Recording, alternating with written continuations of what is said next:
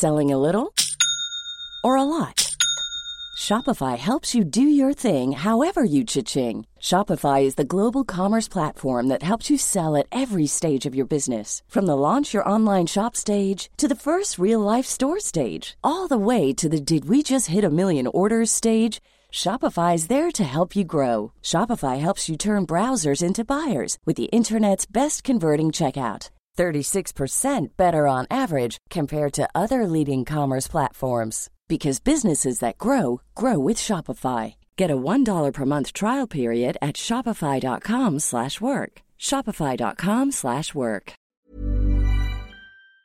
Bonsoir et bienvenue dans le podcast Culture PG du lundi 9 janvier 2023, le premier de l'année civile. Je m'excuse pour la pratique, euh, ouais, la demi-heure de retard, même on peut, on peut dire comme ça de ce soir. Des problèmes de son, évidemment, vous connaissez l'historique long comme le bras du podcast à ce niveau-là. Euh, n'hésitez pas à me dire si vous, m'entendez en double, parce que c'était notamment le problème. Euh, voilà. On sera rejoint par Omar un peu plus tard, normalement. Il, est en train de, finir de, coacher ses jeunes pousses. Euh, en termes de son, je veux bien vous m'aidiez sur les différences de niveau, notamment. En théorie, c'est à peu près bon, parce que j'ai quand même passé une demi-heure. On est pour l'instant 3. Omar va nous rejoindre, comme j'ai dit. Normalement, Mathieu est là. Bonsoir, Mathieu.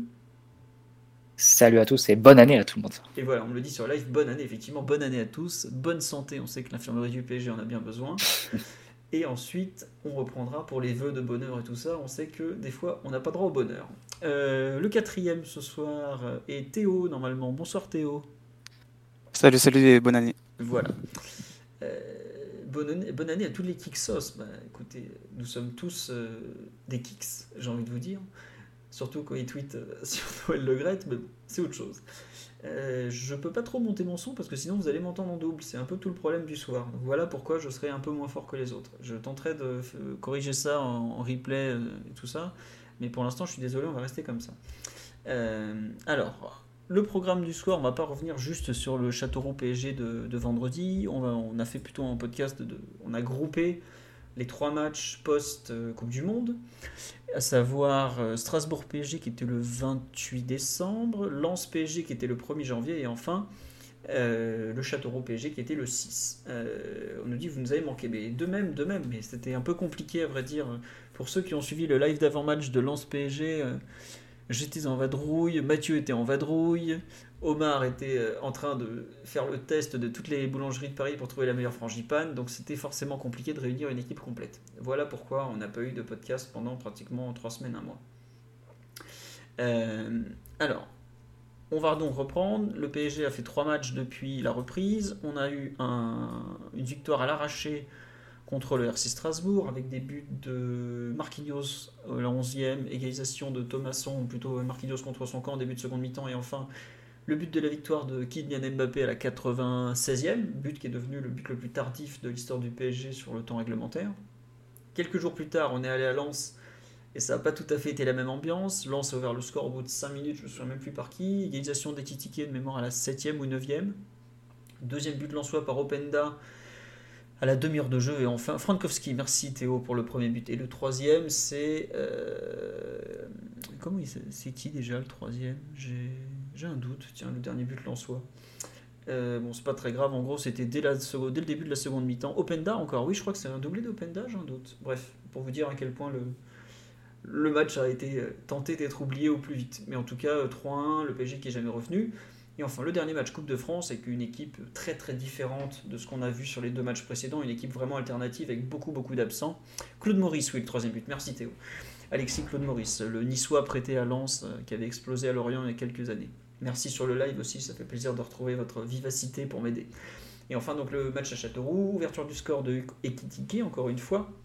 Deuxième but, égalisation Castelroussine par je ne sais plus qui, parce que je ne suis pas le national 1, je ne vais pas faire semblant. Et enfin, les buts de la victoire sont signés ensuite Solaire à 80, 78e ou 80e, je sais plus. Et enfin, Bernat à la 93e.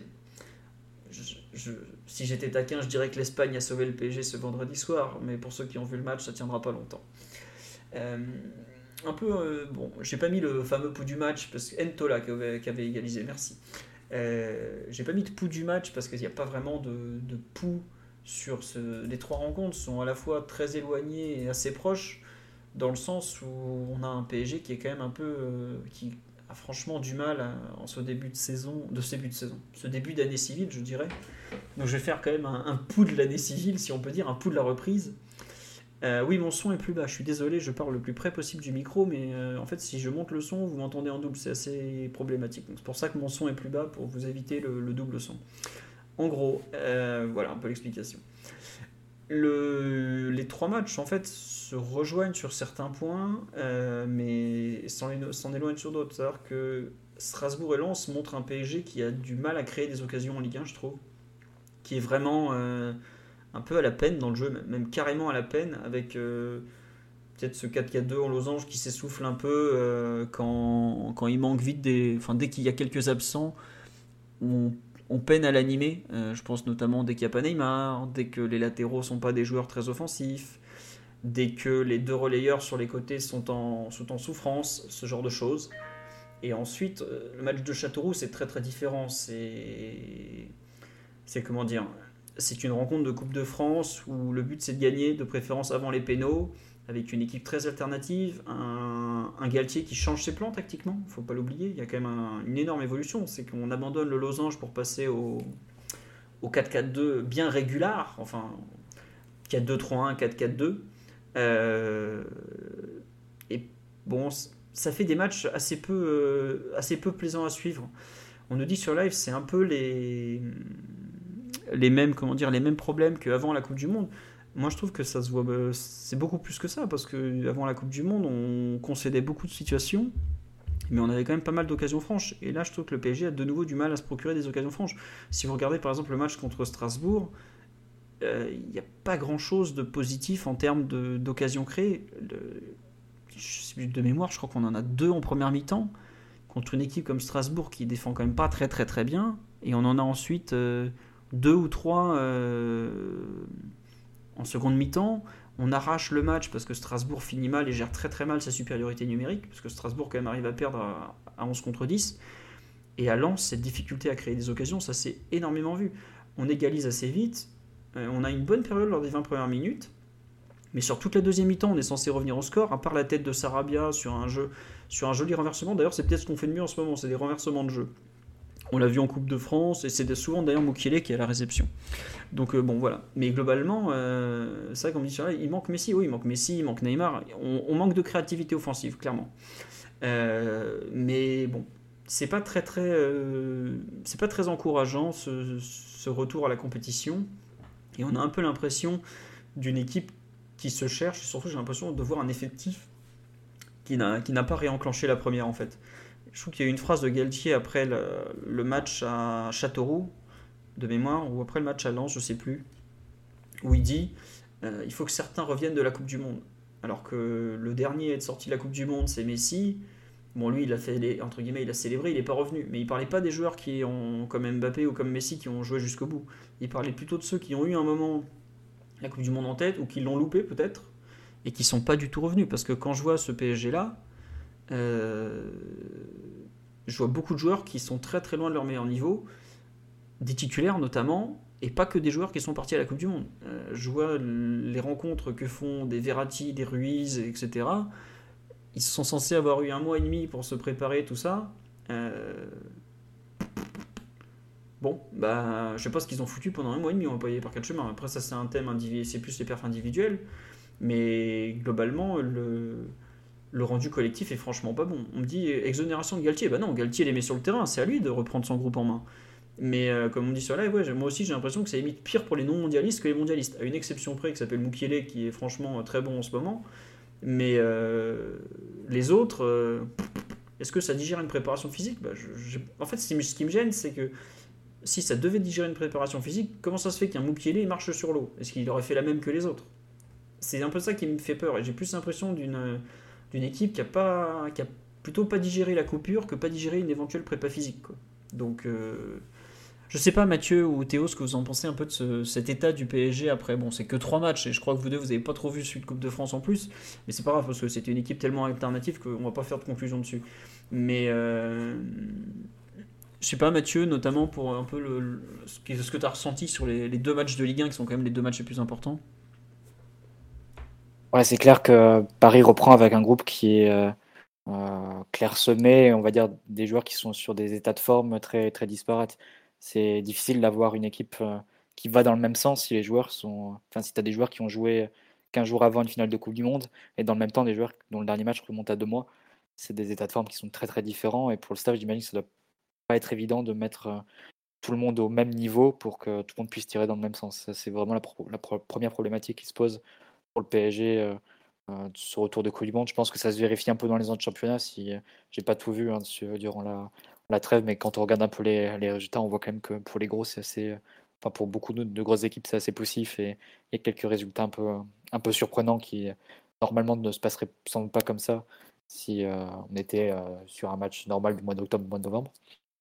ensuite, pour venir plus spécifiquement sur les matchs, je dirais que les deux matchs sont assez différents malgré tout les problématiques qui se posent. Euh, Strasbourg et Lorient. Effectivement, j'ai pas vu Châteauroux, j'ai juste un, résumé par la suite. C'est vrai que Strasbourg, tu as beaucoup, beaucoup de mal à, créer des situations. Euh, quasiment les seules situations du, match, c'est les deux buts. Euh, donc le, but de Marquinhos et le, et penalty de Mbappé. Au-delà de ça, c'est vraiment très très léger. Il n'y a pas de, très très grosses situations d'occasion claire de, créer. Lance, je pense, c'est plus une faille de, système. On a été mis vraiment à la faute par la faculté des Lensois à attaquer à 5, avec les deux pistons qui, qui attaquent simultanément. Et euh, on défendait nous avec une ligne de défense à, à 4, pas vraiment délié pour, euh, pour revenir aider le latéral. Et c'est comme ça que Mokiele s'est fait prendre deux ou trois fois dans, dans le dos sur de reversement de jeu. Et ça donnait le premier but notamment. Euh, et, voilà, donc c'est des problématiques un peu différentes. Sans doute ce qui a mené sur le dernier match face à Lorient, Galtier à, à venir à un schéma. C'est toujours pas Lorient. Hein. On, a joué, on a joué, euh, on n'a pas je joué. dis Lorient. c'est Lens, c'est Lens, hein, faut le savoir. je sais pas pourquoi je pensais à Lorient, mais c'est vrai que Lorient se bougeait aussi régulièrement chez eux. Mais euh, non, c'est en tout cas le Lens. Et après ce match-là, Galtier est venu à un système plus, euh, plus naturellement équilibré sur les côtés avec deux joueurs, deux ailiers, on va dire. Même si c'est pas des ailiers forcément naturels avec le ballon, notamment Garbi, on a eu, enfin, qui se recentre assez facilement. Sarabia, je pense, n'est plus vraiment un joueur de, de côté non plus. Il a plus le punch et la capacité à éliminer. Mais au moins, c'est des joueurs qui pouvaient former une deuxième ligne de 4 dans, dans le milieu de terrain une fois que la balle était perdue. Et, euh, après, peut-être que c'est la, troisième animation que, que cherche Galtier et, dont il parle régulièrement en, conférence de presse. Ça peut lui permettre d'un peu mieux animer naturellement la, la largeur. D'ailleurs, on avait un peu parlé, je pense, en, en début de saison quand il y avait l'effectif pour se dire peut-être que c'est un schéma sur lequel reviendrait Galtier parce que je regarde certains joueurs, euh, même des milieux de terrain qu'on a pris, ils ont plutôt eu l'habitude de jouer euh, milieu latéral d'un milieu à 4 par exemple, que ce soit Soler, que ce soit Renato Sanchez. Donc c'est, euh, même Ruiz, hein, Mathieu. Même Ruiz, souviens-toi quand le Napoli joue. Voilà, ouais, je vais dire, le Napoli 2018 qui joue au parc, Ruiz il joue milieu offensif gauche d'un 4-4-2, ma foi, bien régulard, comme on dit. Ouais, c'est ça. Donc, euh, c'est peut-être une, des pistes de, Galtier pour, euh, pour la nouvelle année. J'imagine qu'il n'a pas dû être très satisfait par le match à, Lens, était, euh, qui était vraiment très mauvais et, inquiétant à, bien des niveaux, individuellement et, collectivement. Il l'a dit. Hein. il, a, il a, franchement, il a eu les propos les plus durs de la saison en conférence de presse d'après-match ou au micro de Prime en disant qu'on n'y était pas du tout, qu'on s'était complètement fait dominer et tout ça. C'est la... Tu vois, il y a eu des matchs où on s'était vraiment fait marcher dessus un peu quand même mais jamais il avait été aussi loin dans ses propos. Alors c'est normal, c'est la première défaite de la saison. Mais je pense qu'il n'a pas du tout aimé et qu'il est bien conscient de ce qu'on produit est pas bon. Quoi. Bon, alors c'est aussi son équipe. Hein. Vas-y, je finir. Le pire, c'est que Lens n'a pas fait un match non plus à 30 tirs en te mettant sous l'eau complètement. Même la sensation que tu, avec laquelle tu ressors du match, c'est que tu as, été bon dans aucune phase de jeu. En fait. Il n'y a, quasiment rien qui a, fonctionné. Donc, euh, je crois que Lens a, a 10 tirs hein, face au PSG. Donc je pense que ça doit être même pas leur meilleur match individuellement, hein, euh, enfin collectivement contre nous. Euh, par contre, la sensation qu'a donné le PSG, c'est une équipe qui ne tournait pas ce, jour-là.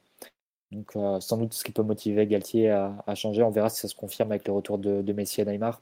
Comment tu les cases dans, dans ce schéma-là? Comment tu cases un Mbappé dans ce schéma-là aussi? Parce qu'on sait qu'il avait euh, réclamé obtenu à, partir du mois d'octobre le fait de jouer un peu plus sur le, côté gauche. Euh, si dans le 4 de 3 tu mets euh, numéro 9, est-ce que est-ce que ça lui conviendra à nouveau À voir ce qui, va se, décider et comment ça va évoluer sur les prochains matchs. Mais ça peut être une piste de réflexion sur la troisième animation que, cherche Galtier et, qui peut être salutaire parce que globalement, tu sens que c'est pas les mêmes problématiques qu'avec le 3-5-2, mais disons que je trouve que avec les deux systèmes, on arrive vite à des limites quand tes joueurs titulaires sont pas là. Euh, c'est lié évidemment à la, qualité qui te manque, mais c'est lié aussi au profil des remplaçants qui n'ont rien à voir avec les titulaires en fait. fait que tu peux pas dupliquer une animation euh, quand il te manque un, deux, trois titulaires. Euh, rapidement, tu, tu, te retrouves avec des profils qui, ont, qui sont trop différents et voilà, jouer avec Solaire numéro 10 d'un 4-4 de losange, tu, ça, ça tu met en mauvaise pas, situation, C'est ça, ça l'aide même pas en fait. C'est lui, il doit faire plus individuellement, mais les conditions sont, sont pas bonnes pour lui pour, pour exprimer ses qualités. C'est pas là où il peut vraiment les, exprimer. Donc c'est qu'un exemple parmi d'autres. On pourrait citer d'autres joueurs évidemment. Donc euh, à voir si euh, la martingale hein, que cherche un peu Galtier, c'est de trouver une, une animation qui, qui soit cohérente et, adaptée à un effectif qui est assez délicat à faire rentrer hein, dans le fameux puzzle incomplet dont parlait euh, Campos, bah, ce sera, peut-être ce, 4-4-2, 4-2-3, à voir comment ça, ça, évolue sur les prochains matchs. Ouais, tu vois, c'est marrant, c'est qu'on me fait une remarque sur live, et elle est très vraie, on dit, ouais, sachant qu'on a déjà des limites structurelles avec tous les titulaires, euh, c'est impossible en fait à avoir une structure. Euh, est-ce qu'il est possible d'avoir de vrais remplaçants Neymar et Messi? Le Barça a eu Messi pendant 15 ans, ils n'ont jamais trouvé le début d'un remplaçant, et c'est normal, ce sont des joueurs beaucoup trop uniques pour avoir comme ça des, des mecs que tu peux remplacer euh, tac tac facilement. Après la, grande différence c'est que le Barça a eu euh, Messi il Messi et Neymar 2015. Aujourd'hui le PSG a un Neymar qui peut euh, qui sujet aux blessures malgré tout, même si c'est pas toujours de sa faute, même si c'est rarement même de sa faute. Et, Messi qui dont tu sais pas s'il peut faire 90 minutes sur un match à haute intensité. Donc quoi qu'il arrive, tu aurais malgré tout besoin d'avoir des profits sur le banc qui tu aurais beaucoup plus besoin d'avoir des profils sur le banc capables de rentrer en cours de jeu, voire même de débuter des matchs de, haut niveau, que le Barça de, de Luis Enrique à l'époque, Guardiola. Après, n'oublie pas, si le maillot de l'Argentine, il arrive à faire des matchs intenses de 90 voire 120 minutes, mais euh, chez nous, des fois. la, coupe du monde, ça, la Coupe du Monde a absolument rien à voir avec un match qui sera celui face au Bayern. Je sais bien, je sais bien. je, taquine un peu parce que c'est vrai que quand tu le vois euh, galoper comme un malade, euh, alors que tu te rappelles du Real PSG ou de certains matchs de l'an dernier où il était vraiment à la rue physiquement, c'est tant mieux qu'il soit en forme, on en, aura besoin, mais bon, c'est pas. Tu peux te poser des questions. Euh, Théo, on t'a pas, pas du tout entendu jusque-là. Ton retour, un peu ton avis sur ce, retour à la compétition délicat des Parisiens en général? Ouais, moi, ça, ça rejoint un peu ce que, ce que vous avez dit, mais ce qui m'a forcément le plus marqué, c'est là aussi, ce que ce que ces matchs ont mis, ce que ces matchs ont mis en exergue le déficit, individuel, qui est, rédhibitoire sans la présence de Neymar et Messi. on sait que que a orienté son PSG de manière, très individuelle depuis le départ, avec, une structure collective et des principes répétés, mais qui, qui sont très, très peu changés d'un match à l'autre.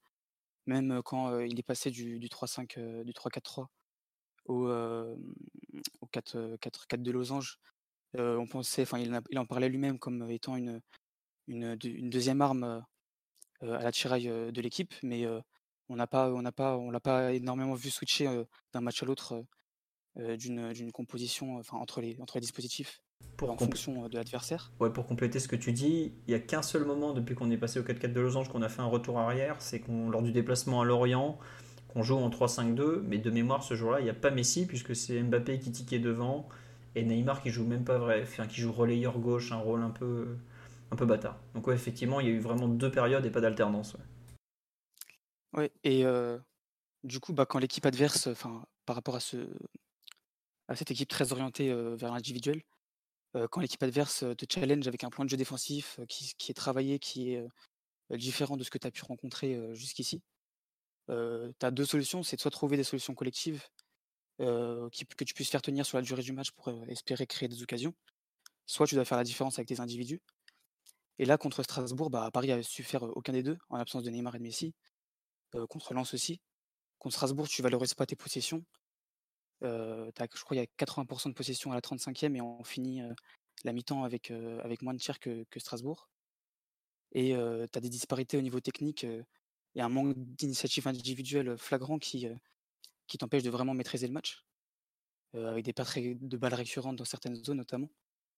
et puis aussi, tu te rends compte au niveau de la progression du ballon que sans Messi, c'est très difficile avec les, les trois milieux que tu alignes, enfin tes trois milieux titulaires, que ce soit Fabien Ruiz qui est, sûrement pas dans, les, dans la bonne configuration pour, pour faire ses passes, enfin pour, faire progresser le jeu.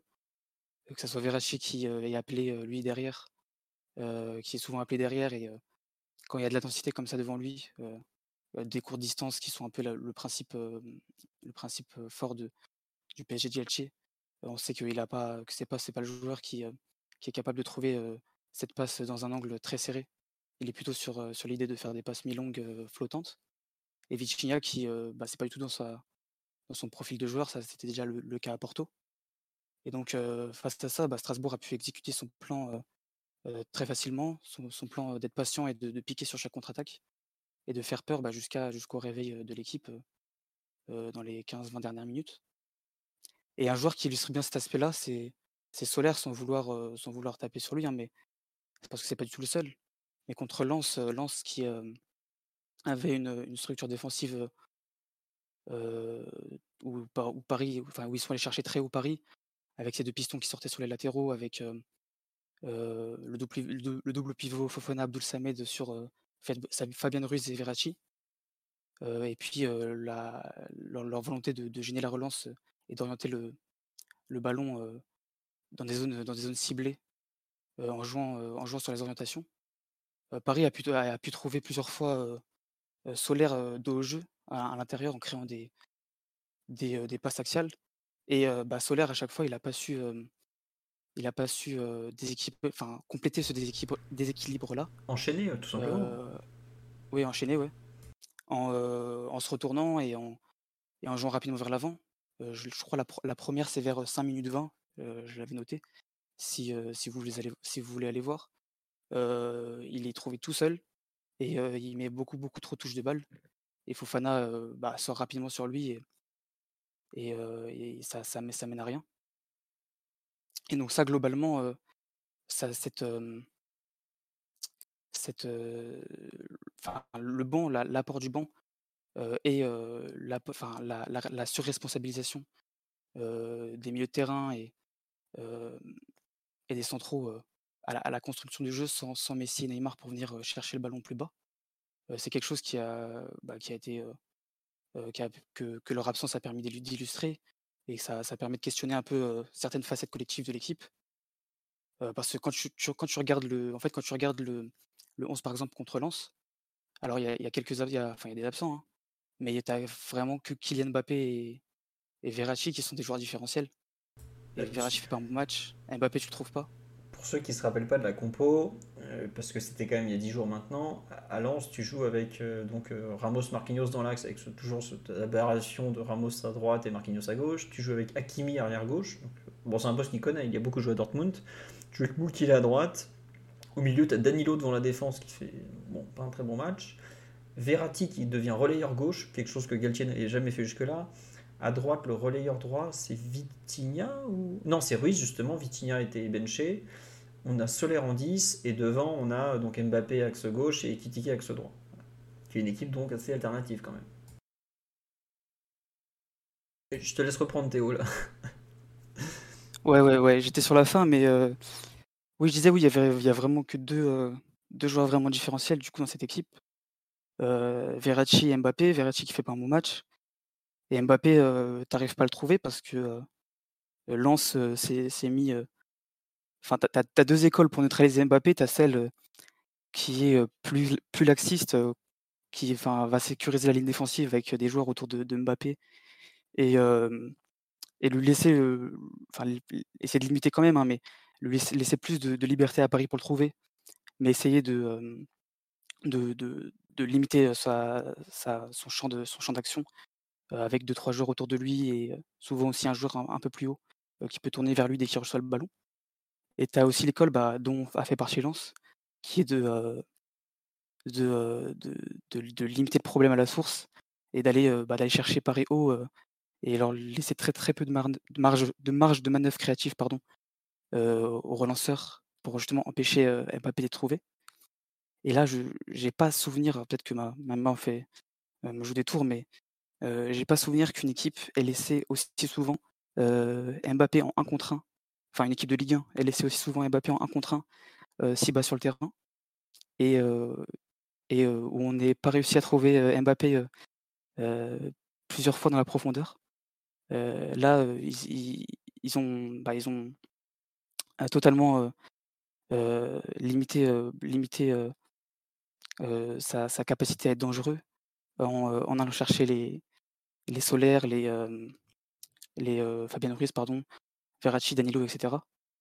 Et bah, ça montre bien en fait le problème de la, de la construction de l'effectif, qui est qu'aujourd'hui, c'est difficile pour, pour Paris d'être différentiel avec, avec ses défenseurs et ses milieux, et que sans, sans Neymar et Messi, c'est assez compliqué.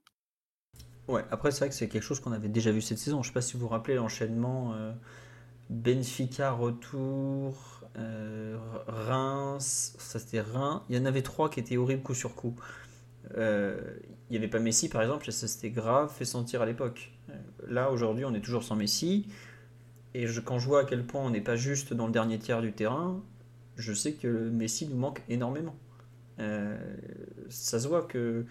Enfin, non seulement il y a un écart monstrueux entre les titulaires et les remplaçants, mais c'est normal, il n'y a qu'un Mbappé, il n'y a qu'un Messi, il n'y a qu'un Neymar. Ça, c'est forcé. Mais euh, quand Mbappé n'est pas là, on a, comme tu dis, on n'a aucun joueur différentiel. Bon, Verratti, on peut en parler après parce que il fait un début d'année catastrophique ou pas loin.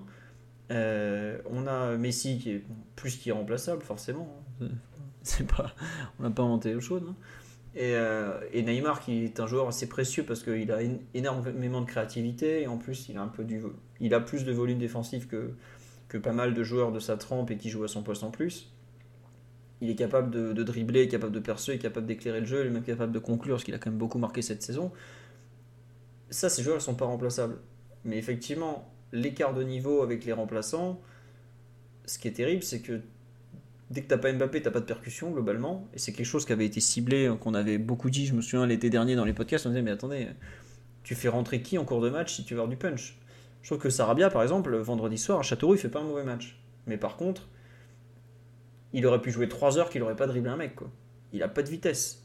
Euh, et des joueurs qui comme ça qui ont pas de punch balle au pied, qui ont pas de vitesse, bah il y a que ça.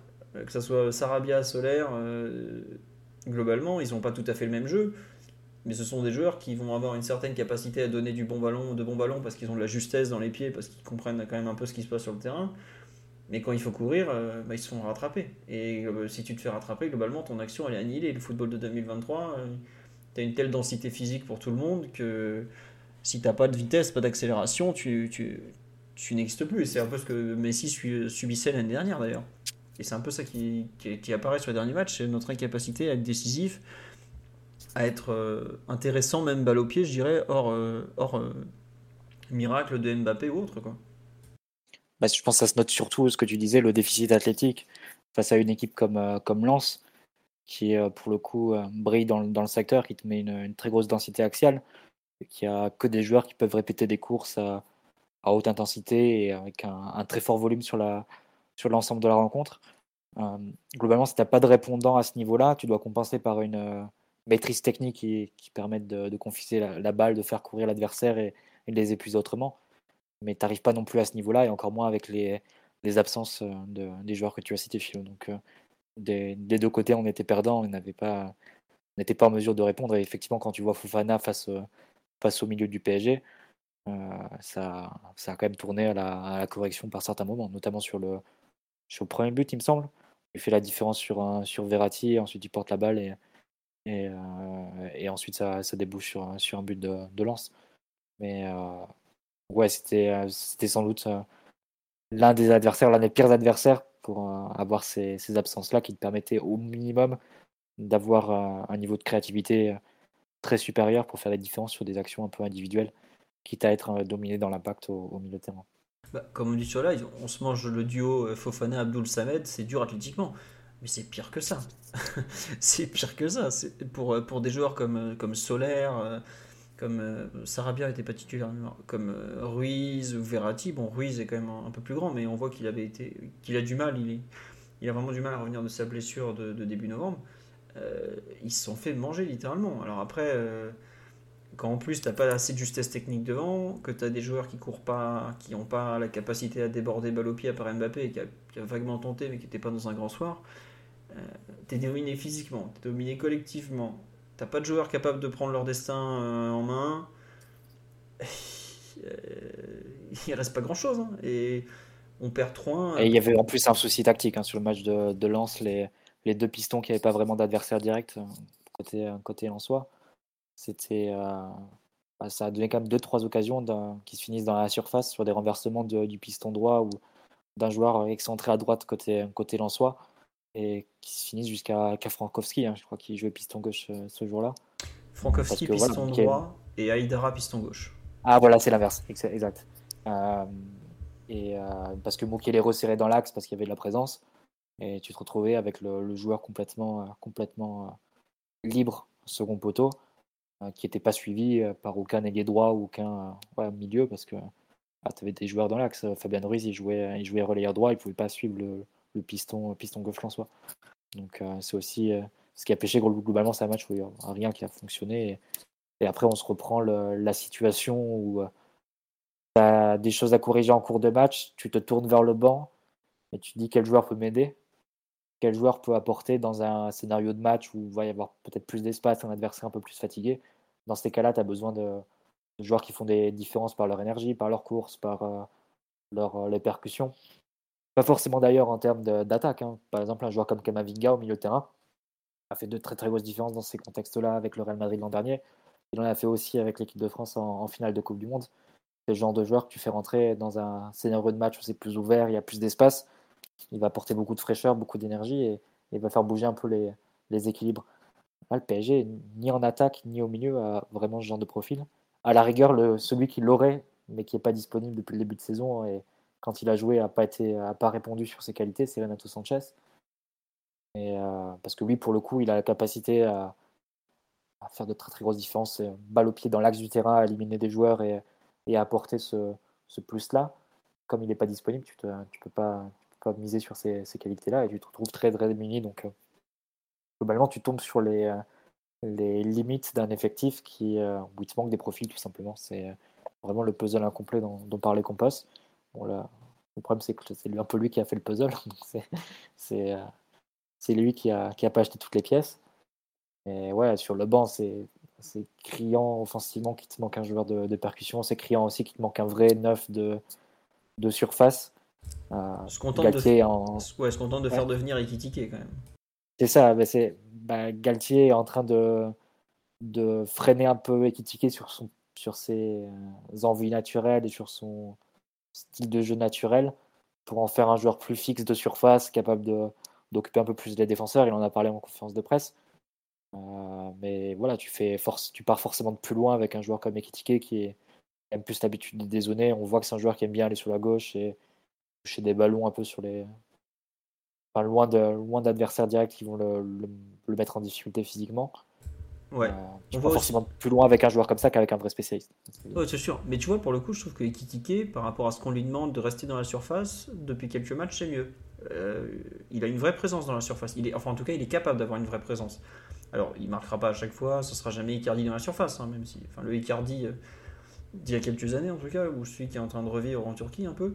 Mais tu peux espérer au moins avoir une, euh, une, présence dans la surface qui nous ferait du bien. Après, le joueur de profil manquant, le joueur de, percussion capable d'électriser un match, ça, il bah, n'y a que le recrutement qui peut te l'apporter. Parce que, par exemple, Garbi n'est pas ce joueur-là, euh, Ousni n'est pas ce joueur-là, même chez les jeunes. Donc, euh, chez les jeunes, limite, le, plus à même comme ça d'électrifier un match, ce serait un Noah Lemina, mais il est beaucoup trop jeune, il n'est pas, pas mûr, il n'est même pas à l'entraînement des pros. Ou ça aurait pu être Audobert à une époque, mais il est parti. Donc, c'est des profils qu'on n'a pas vraiment disponibles dans l'immédiat et où il faudra forcément se tourner vers le, recrutement, le mercato pour, euh, pour les compléter. Après, moi, il y a quand même un truc euh, qui me, qui me. On fait le procès un peu des remplaçants contre Lens. Je vous rappelle que l'an dernier, avec les titulaires, on s'était fait mais rouler dessus pire que ce qu'on a pris cette année. On fait 1-1, c'est un miracle absolu. L'année dernière, on aurait pu en prendre 3 ou 4, il n'y avait pas grand chose à dire. Bon, après, leur but c'était Navas qui s'était déchiré. Mais Lens, c'est une équipe qui nous fait mal tous les ans, qui joue, à mon sens, comme une équipe de première ligue, avec une énorme intensité, euh, beaucoup de transitions rapides vers l'avant, une capacité à presser très très haut pour gêner, et qui n'est pas finalement euh, quelque chose qu'on sait gérer, euh, tout simplement. Le, PSG. attention, parce que tu as la deuxième vague dans la semaine prochaine, je pense, avec le Stade Rennais. bah D'ailleurs, ils nous avaient dérouillé chez eux l'an dernier, je sais pas si vous vous rappelez. Bon, alors certes, on était allé en bus, tout ça, tout ça, jolie, jolie photo dans la Mante et tout, c'était cool. Enfin non, c'était pas cool justement. Mais Rennes, par exemple, le parc, ils nous font pas mal. Lance le parc, même en fin de saison, on joue pour le titre. Alors bon, c'était un titre où on n'a pas brillé par le jeu, hein, c'est clair. Mais ils nous avaient fait super mal. Et ils égalisent à la 88e, c'était totalement mérité d'ailleurs. Euh, Rennes au parc, ils font pas grand chose pour le coup. Ils avaient été très bons chez eux, mais ils sont plus irréguliers dans le jeu. Ils ont moins cette, cette capacité, ce côté rouleau compresseur que ne peut l'avoir euh, comme le RC Lens. Quoi. Bon, on, verra. Après, ouais, vas-y. Et, puis il faut dire que contre Lens, euh, c'est pas euh, tant les remplaçants que ça non plus, hein, parce que à part qui est solaire et ça on en a parlé, le seul vrai remplaçant c'est Mukiele et c'est pas loin d'être le, meilleur parisien, enfin un des meilleurs parisiens en tout cas. Ouais, non mais t'as as raison effectivement. Ouais, il y a quand même Hakimi qui joue à gauche, un peu contre nature.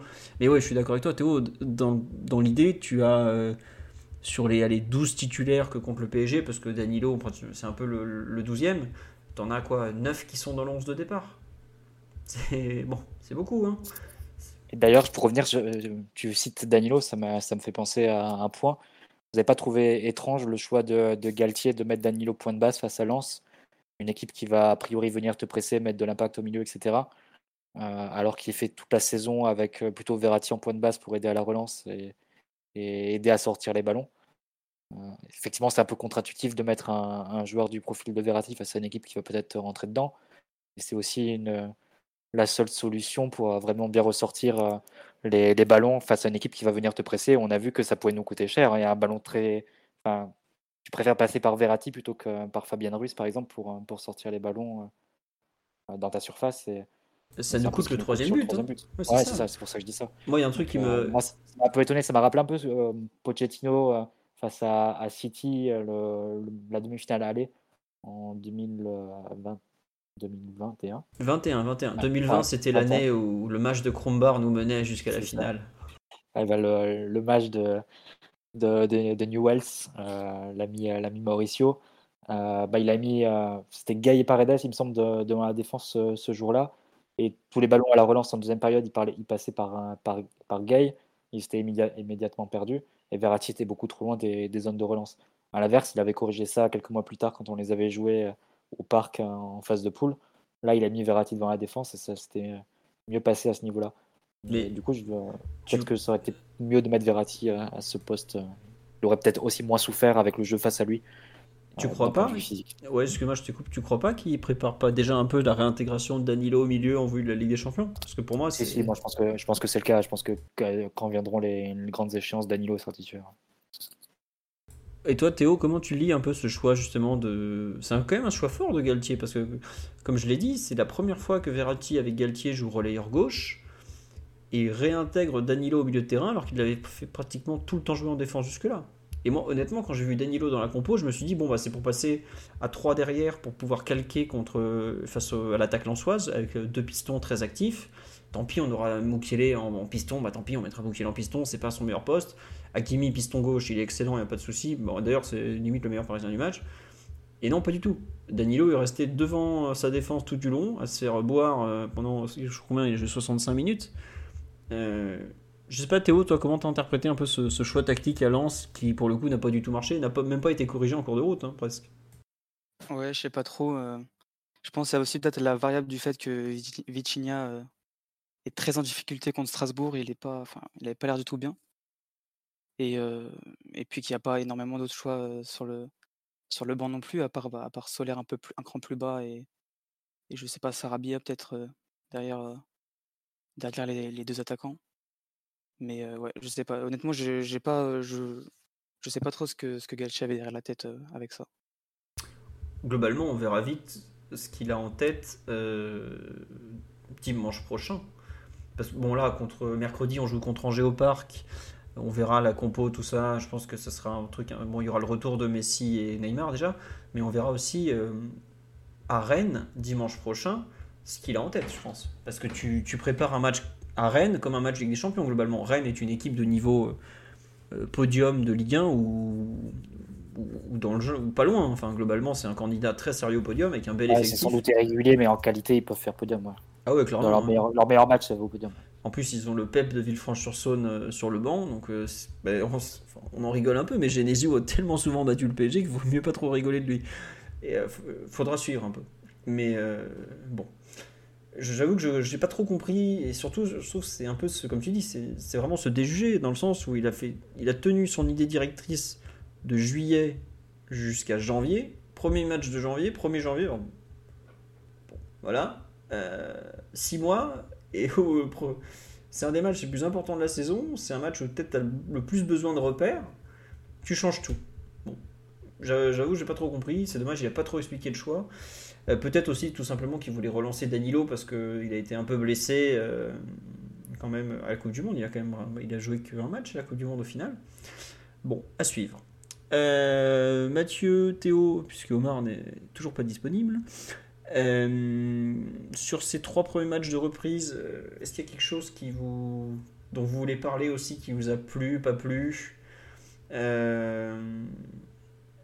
Ou je vous relance sur un thème que j'avais un peu noté, c'est les, un peu les disparités physiques et mentales au sein de l'effectif.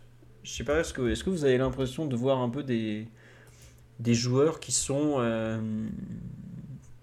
qui sont entre guillemets là sans être là, en termes de, de répondant physique, en termes un peu de, répondant mental aussi? Je, je sais pas. J'avoue que j'ai beaucoup, beaucoup de mal à trouver euh, que les joueurs sont rentrés de la Coupe du Monde. Et je, vois par exemple le premier match contre. Euh, on me dit Renato. Non, mais Renato, lui, le pauvre, il s'est encore blessé. Bon, là, il a repris enfin l'entraînement. Il était temps parce que le match amical était quand même il y a pratiquement un mois. Non, il y a trois semaines, pardon.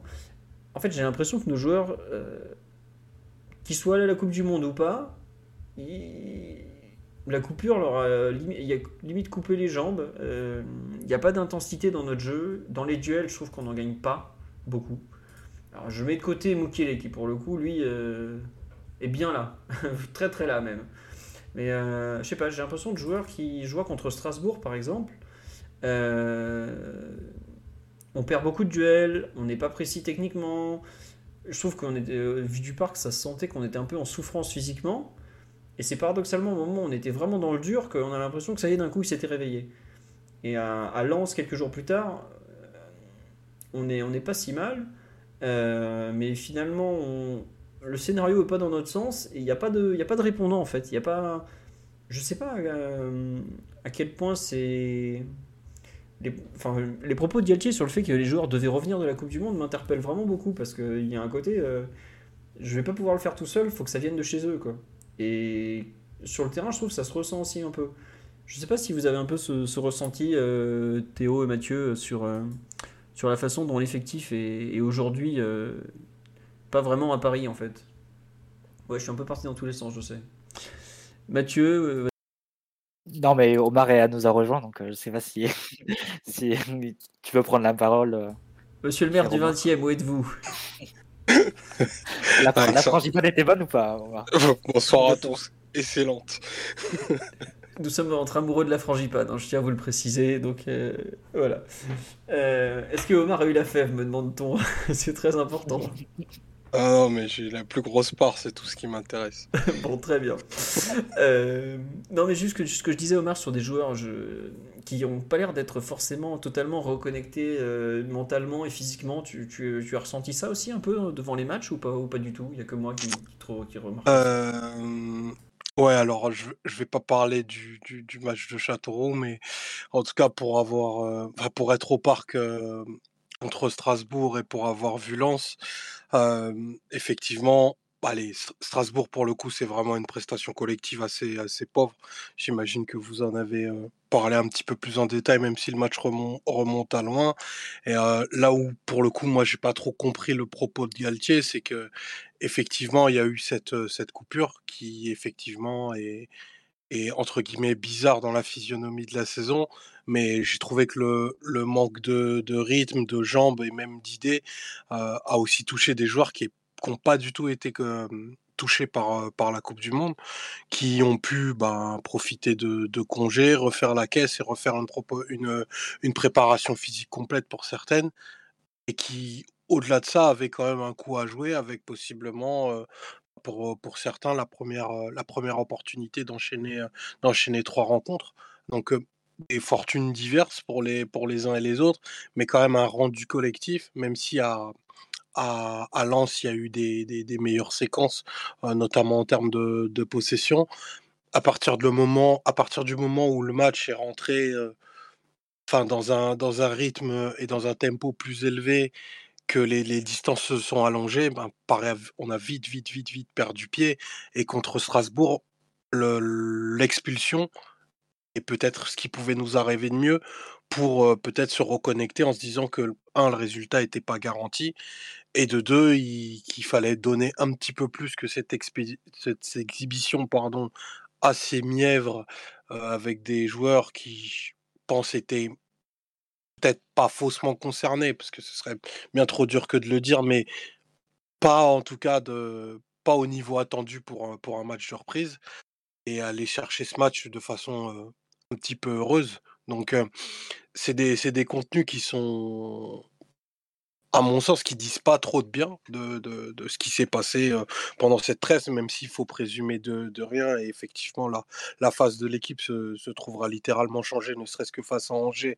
Et peut-être qu'il faut pas minorer l'impact. Enfin, ici, je pense que personne ne le fait, mais l'impact de Neymar, Messi, Mbappé est fondamental sur cette équipe et il le serait sur n'importe quel autre effectif dans le monde j'ai presque envie de dire trop sur cet effectif-là parce que il y a des cas qui sont bien plus inquiétants et peut-être des, décrochages mentaux qui sont qui sont à mon sens difficiles à tenir si on devait faire la saison à, à 12 ou 13 joueurs concernés jusqu'en mai. Ouais, non mais tu, enfin globalement, on, est d'accord avec toi, il n'y a pas de. Tu me demandes est-ce qu'il existe des cas de déprime après une grande compétition? Oh, il y en a plein. Il y en a plein, plein, plein. Euh, bah déjà, pour ceux qui suivent par exemple le football africain, le nombre de joueurs qui arrivent des fois. En... Jusque-là, la Cannes était la seule compétition internationale qui jouait en cours de saison. Combien de fois on a vu des joueurs africains mais exploser en vol parce que euh, la reprise de la compétition derrière, ils sont vidés mentalement, ils sont vidés physiquement. En plus, c'est une compétition qui est très, très, très, très, très dure. Je parle notamment au niveau euh, physique avec la chaleur, les terrains qui ne sont pas forcément toujours top. Voilà. Euh, là, on nous dit Zidane post 98, oui, il a eu du mal à. Il y a beaucoup de joueurs qui ont du mal à encaisser un trophée ou une désillusion. Il n'y a pas de honte à ça. après la Coupe América aussi. Ouais. C'est vrai que c'est là le moment où il s'est mis à marcher ou c'était avant, je me souviens plus. C'est le moment où il a pris six mois sabbatiques. il est revenu face au Real Madrid. Avant, avant, Ido, avant Ido de Linet, après il s'est mis, mis à marcher. Il a bien géré ses efforts, euh, du coup. Ah bah, il a tellement bien géré ses efforts qu'il il s'est préparé pour la Coupe du Monde. Il a fini sur le banc la Coupe du Monde qu'il a préparé pendant un an et demi. Mais bon, on n'est pas là pour marcher, pour parler du marcheur de Buenos Aires. Mais non, ouais, il y a plein de joueurs comme ça qui, qui auront des contre-coups mentaux et ou physiques. Moi, je serais pas surpris qu'un Hakimi, par exemple, ait du mal. Après, c'est un angle et une question super intéressante parce que les, c'est encore trop frais, mais les impacts, euh, aussi bien positifs que négatifs, euh, de cette Coupe du Monde, on va en sentir les, effets là dans les, dans les toutes prochaines semaines. Moi, tu vois, euh, typiquement, l'élimination très prématurée et quasi tragique des Allemands est quelque chose qui m'inquiète au plus haut point. ces, gens, ces jeunes doivent faire un stage à Dubaï avec un appétit absolument terrible de, de revanche et un peu remettre les points sur les i, tu vois? C'est un peu le premier truc qui m'a traversé. Et l'impact sur les joueurs français, pour certains d'entre eux, je pense qu'une fois remis de, voilà, de, de l'épopée et, surtout de, de l'impact émotionnel d'une telle rencontre, je pense que tu, tu dois prendre un mur quand tu réalises après de quoi, à côté de quoi t'es passé à si peu de centimètres, tu vois? Il y a, tous ces facteurs-là qui peuvent avoir des impacts, je pense, mentaux, physiques et même peut-être psychologiques sur certains qui, seront, intéressants à voir et j'espère que enfin, des joueurs pourront peut-être pas tout de suite, mais se livrer en se disant, en, disant un petit peu plus en détail ce que, ce que ça leur a apporté ou ce que ça leur a coûté. Pour rassurer un peu les, ceux qui voient un, Thomas Müller déjà avec des pics dans les yeux, tout ça, visiblement celui qui a foutu la merde en sélection allemande, c'est Goretzka, c'est lui qui voulait absolument faire le truc avec la main sur la bouche et qui ça s'est pas trop passé avec le reste de l'équipe. Donc sachant qu'ils sont contre bavarois, on va espérer que ça mûrisse et qu'il y ait des rancœurs sur le terrain. C'est ça qu'on aime. Euh, on nous dit un Pavard revanchard. Il faut encore qu'il joue. Mais euh, bah tiens, pour, parler un peu du, du par exemple, il y a un joueur comme Mazraoui qui aujourd'hui est allé au bout de son corps euh, pendant la, Coupe du Monde, qui se retrouve incertain face au PSG par, contre-coup. Et je pense qu'il y aura comme ça des joueurs qui sont allés au bout d'eux-mêmes pour leur pays, et on peut pas leur en vouloir, c'est la compétition ultime, qui vont avoir des difficultés à, enchaîner.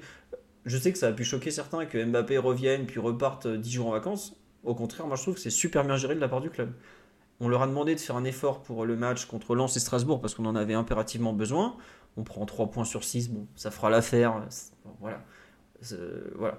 Euh, mais après, leur redonner une semaine, 10 jours de, comme ça, de, vacances pour qu'ils serrent vraiment la tête, qu'ils décompressent du mondial, qu'ils reviennent un peu, je trouve que c'est très bien. Même avec Neymar, l'histoire de la cheville, tout ça. Alors bon, j'ai pas compris pourquoi on l'avait pas mis au repos tout de suite après euh, son expulsion. Mais pareil, j'aime bien dans l'idée le fait de, leur aménager des plages un peu, de, faire un peu du cas par cas. Est-ce que ça ferait peut-être pas du mal non plus à Marquinhos de lui redonner un peu des vacances? Euh, Bon voilà. Euh, les trucs de Goretzka, c'était euh, dans la presse allemande. Alors, je sais plus où c'est, faut chercher. Faites le tour de Imia, Sanmia notamment, et de vous le trouver. Je sais plus où c'était 96 Plus qui l'avait mis. Enfin, un truc comme ça. Peu importe, mais bon. C'est juste pour vous dire qu'ils sont même pas d'accord encore entre eux sur ce qui s'est passé à la Coupe du Monde. Mais pour revenir un peu à nos moutons, il va y avoir des, il va forcément y avoir des décompressions. Autant je, pense qu'un Mbappé, tu, parlais Omar des finalistes qui auraient peut-être du mal à s'en remettre. Mbappé, j'ai aucun doute que lui va réussir à enchaîner. Mais euh, à quel point, par exemple, euh, Neymar à moyen terme va pas ressasser l'élimination du Brésil? Marquinhos on dit il a besoin d'un psy, c'est possible parce que ce qui s'est passé pour euh, le Brésil de Marquinhos, c'est super dur. Autant pour le Maroc, bon, ils finissent quatrième, c'était inattendu. Je pense qu'ils vont voir ça comme une, expérience positive. Ils doivent le voir comme une expérience positive parce que c'est un, destin unique pour une équipe africaine et ils sont très bien. Euh, eux, l'inquiétude sera peut-être plutôt physique parce qu'ils ont donné euh, de façon inhumaine, j'ai envie de dire presque. Après, certains joueurs, je pense au Portugais notamment, on en a parlé, mais l'heure de Danilo à Lens, elle est effroyable. Franchement, je l'ai rarement vu aussi mauvais depuis depuis 18 mois qu'il s'est vraiment adapté au PSG. ça m'a son match à Coupe du Monde avec le Portugal. Ah ouais, son match il était catastrophique aussi. Euh, bon, à voir un peu sur certains joueurs comme ça. Euh, les, bon, les deux Espagnols, c'était déjà les mêmes matchs avant la trêve, donc ça n'a pas changé grand-chose. Mais euh, ouais, des joueurs, peut-être Vitinha, on l'a vu, qui était catastrophique aussi contre Strasbourg. Bon, lui, il a fait un bon match à Châteauroux mais c'est vrai qu'il était déjà dans le dur avant la Coupe du Monde. Moi, par exemple, je m'interroge sur un joueur comme Fabien Ruiz. Alors, certes, il s'est blessé, il a du mal à revenir. Mais à quel point le fait de ne pas avoir fait partie de l'équipe de la Coupe du Monde, alors que bon, même s'il s'en doutait un peu, c'est quand même le coup près qui est tombé. Il a fait partie du groupe de Luis Enrique, hein. je pense qu'il n'y avait pas d'illusion de, son côté. Ouais, mais tu vois, regarde, il était à l'Euro. Bon, alors c'est là qu'il s'est embrouillé avec euh, le cycliste, et le famoso cycliste. mais à quel point aujourd'hui, le, le, Fabien Ruiz qu'on a vu là sur les trois derniers matchs, il, est, euh, il fait deux matchs catastrophiques, et c'est un joueur que pourtant que j'apprécie, plus une entrée en jeu à Châteauroux qui est pas glorieuse, même s'il fait une belle passe décisive. Euh, tu as l'impression de revoir le, le Fabien Ruiz de, son arrivée quand il était complètement à la cave. Quoi. Et moi, c'est un peu ça qui. des joueurs qui n'ont plus de rythme, hein. c'est des joueurs qui n'ont pas joué depuis 6-7 euh, semaines. C'est un peu ce qui se passe quand les joueurs arrivent en sélection, mais sauf que là, ils arrivent en club après avoir été en sélection. Généralement, quand tu vas sur une trêve internationale, les joueurs rejoignent leur, leur équipe nationale. Euh, avec des états de forme très, très différents. Euh, il y en a qui jouent en club, il y en a qui sont remplaçants, il y en a qui euh, reviennent de blessures, ce genre de choses. Et c'est le travail des, sélectionneurs de, de, mettre tout le monde à niveau le, mieux possible. Et souvent, c'est pour ça que les matchs de, sélection sont vraiment mauvais et d'une qualité bien moindre que ceux des clubs parce que voilà, tu as des joueurs qui sont pas du tout sur la même page en fait. Des joueurs qui, qui viennent de situations, de contextes tactiques, d'états de, forme complètement différents, et les mettre ensuite euh, avec très peu d'entraînement dans, dans les jambes en commun euh, à faire partie d'une même équipe, ça, fait que le rendu collectif est moindre. Là, c'est la situation inverse. Enfin, la même situation, mais projetée à un club, en fait. C'est-à-dire que tu as des joueurs qui euh, ont des états de forme et des états psychologiques tous très différents. Tu as cité les, les, cas un par un, Philo. Et tu dois refaire une équipe qui tire dans le même sens avec très peu de très peu d'entraînement. Donc c'est sans doute la difficulté à laquelle s'est confronté Galtier et son staff sur, les, sur les premiers matchs de la saison. Et c'est le, défi qui se pose à, lui, son staff, avant le, Bayern. C'est-à-dire remettre tout le monde à, niveau, rappeler les objectifs, rappeler les, les principes de jeu. c'est et faire en sorte que tout le monde puisse à, nouveau se, se reconcentrer. C'est un peu le sens de sa phrase que tu as, as, mis en exergue tout à l'heure. Donc, à voir s'il y parvient, ça va être le, défi. Et c'est vrai que nous, on repart directement avec la compétition. Le Bayern, comme tu l'as dit, Omar, ils sont en stage là. en stage, je ne sais plus si c'est à Doha ou à Dubaï. mais en tout cas, au soleil, où ils peuvent être ensemble. Ils sont en stage pognon à Doha. T'es Doha, Théo, c'est ça? Je croyais que c'était Dubaï. Enfin, ils sont en stage pognon, ils y sont pour le sponsoring, euh, comme tous les ans. Ah, ils ont bien fait de, boycotter, le, de boycotter le Qatar pour, pour ensuite aller à, à Doha avec leur club. Enfin bon. Goretzka, du coup, est muet depuis, euh, une semaine, c'est ça? C'est ça, j'espère qu'il fait aussi le, signe devant la bouche sur les photos de groupe, etc. Au réfectoire euh, durant les causeries. Mais voilà, c'est au moins eux, ils sont en mode, ils peuvent se reconstituer un groupe et, tirer un peu dans le même sens d'un point de vue collectif. Nous, on repart sur des, sur des situations très différentes et avec de suite la compétition, c'est des, situations différentes.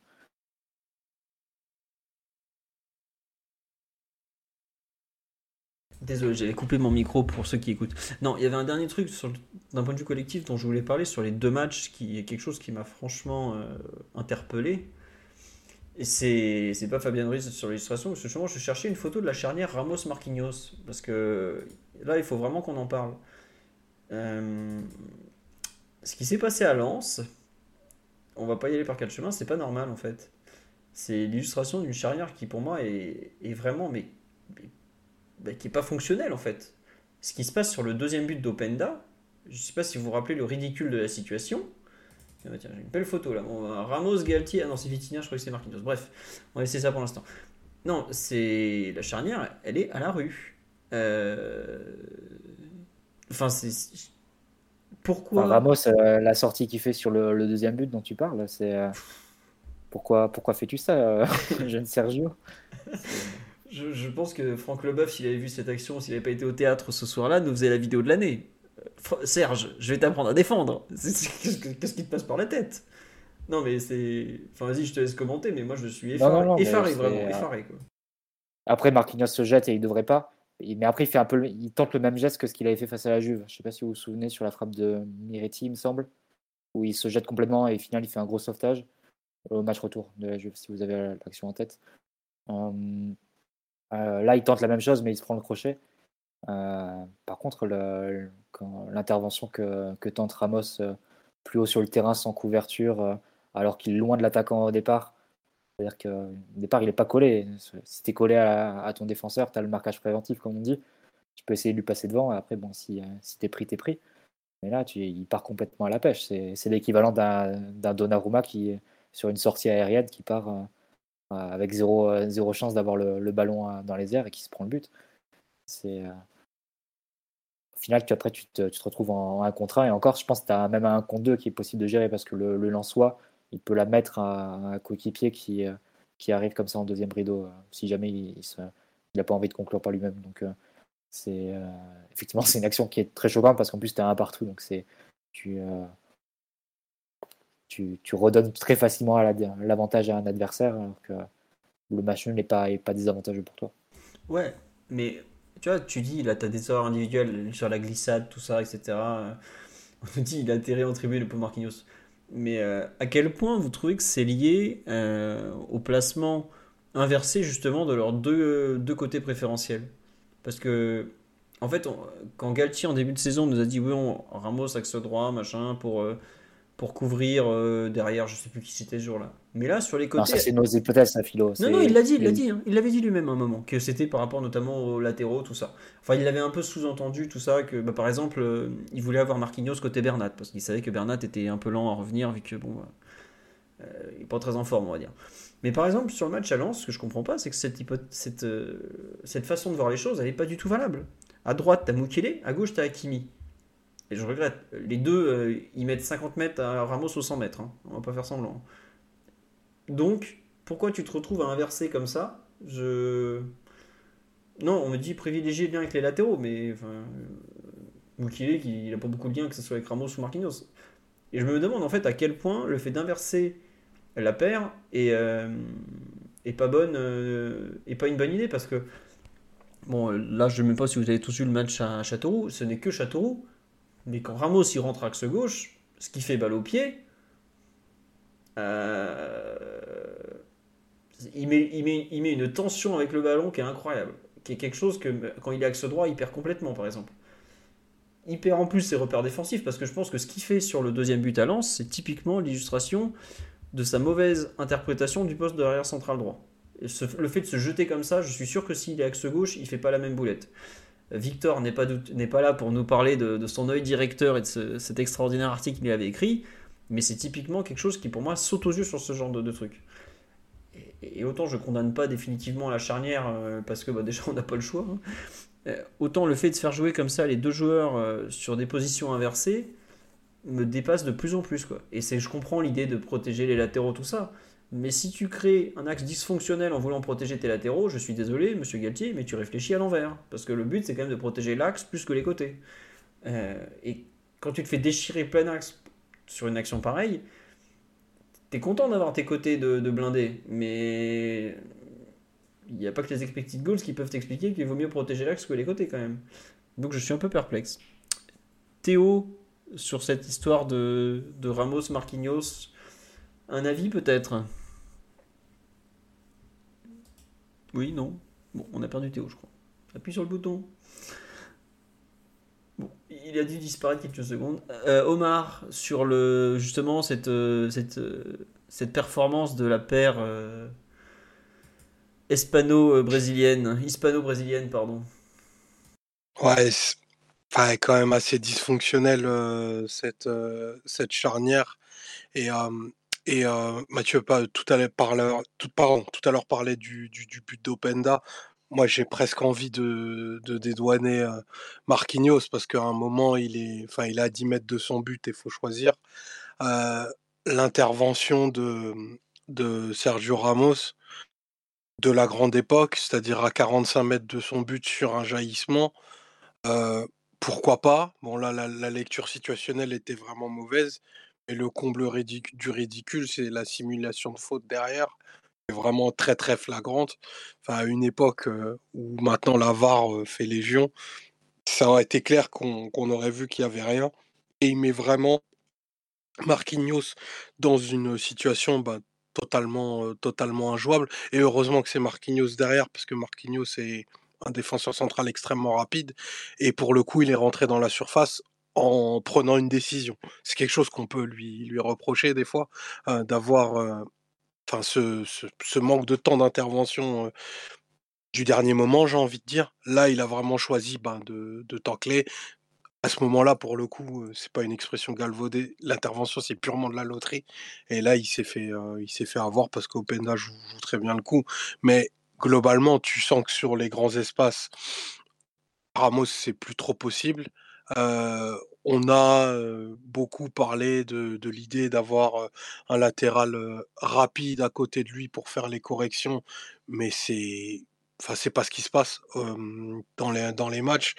Et ça a plus trop de. Enfin, ça n'a pas beaucoup de sens en réalité, cette insistance de, de Galtier. Probablement qu'il y a des, des justifications qui nous, qui nous échappent, mais rationnellement, j'arrive pas trop à voir pourquoi. Parce que Ramos, c'est un joueur qui a besoin d'éminemment de confort, même si, pour tout n'est pas à mettre à la poubelle, j'ai trouvé qu'il avait un, niveau technique très très sûr euh, comparativement à, à, ses compères défensifs qui ont eu un peu plus de mal et, et qui souffrent aussi de la comparaison sur ce, sur ce niveau-là. Lui, avec le ballon, il a, enfin, il a pas trop mis de ballon en touche, quoi, contrairement à, à d'autres. Et euh, ça, c'est plutôt à mettre à son crédit, mais sur le, le côté défensif pur, euh, aptitude, à, aptitude à jouer des duels sur différents types d'attaquants, défense sur les grands espaces, les couvertures, et les corrections, c'est quand on est fan de Ramos, c'est presque pénible. C'est vraiment pénible de le voir, de le voir comme ça. Ouais, non, c'est sûr que tu es très très loin du, joueur dominant du Real qu'il était il y a encore 4-5 ans. C'est énorme, 4-5 ans, je dis. Enfin, mais c'est vrai qu'aujourd'hui, pour voir du grand Ramos, tu regardes pas un match au PSG. D'ailleurs, sa, série d'invincibilité, euh, qui était, bon, je trouvais très artificielle et tombée à euh, il n'y est pas pour rien. Mais bon. Euh, on nous dit, je pensais pas dire cette phrase un jour, mais Todibo ferait un bien fou. Jean-Charles, ou Jean-Claire, pardon, fort défenseur, très fort défenseur, Jean-Claire Todibo. Je vous invite à revoir le PSG Nice de Coupe de France qu'il arrive à faire face à Mbappé. Il n'y a pas beaucoup de défenseurs qui sont en mesure de faire ça. Hein de mémoire, j'ai vu Simacan faire aussi bien au parc, qui est devenu un joueur euh, très coté, on va dire. Euh, non, faut. on verra la suite de sa carrière, mais c'est un joueur très fort en tout cas.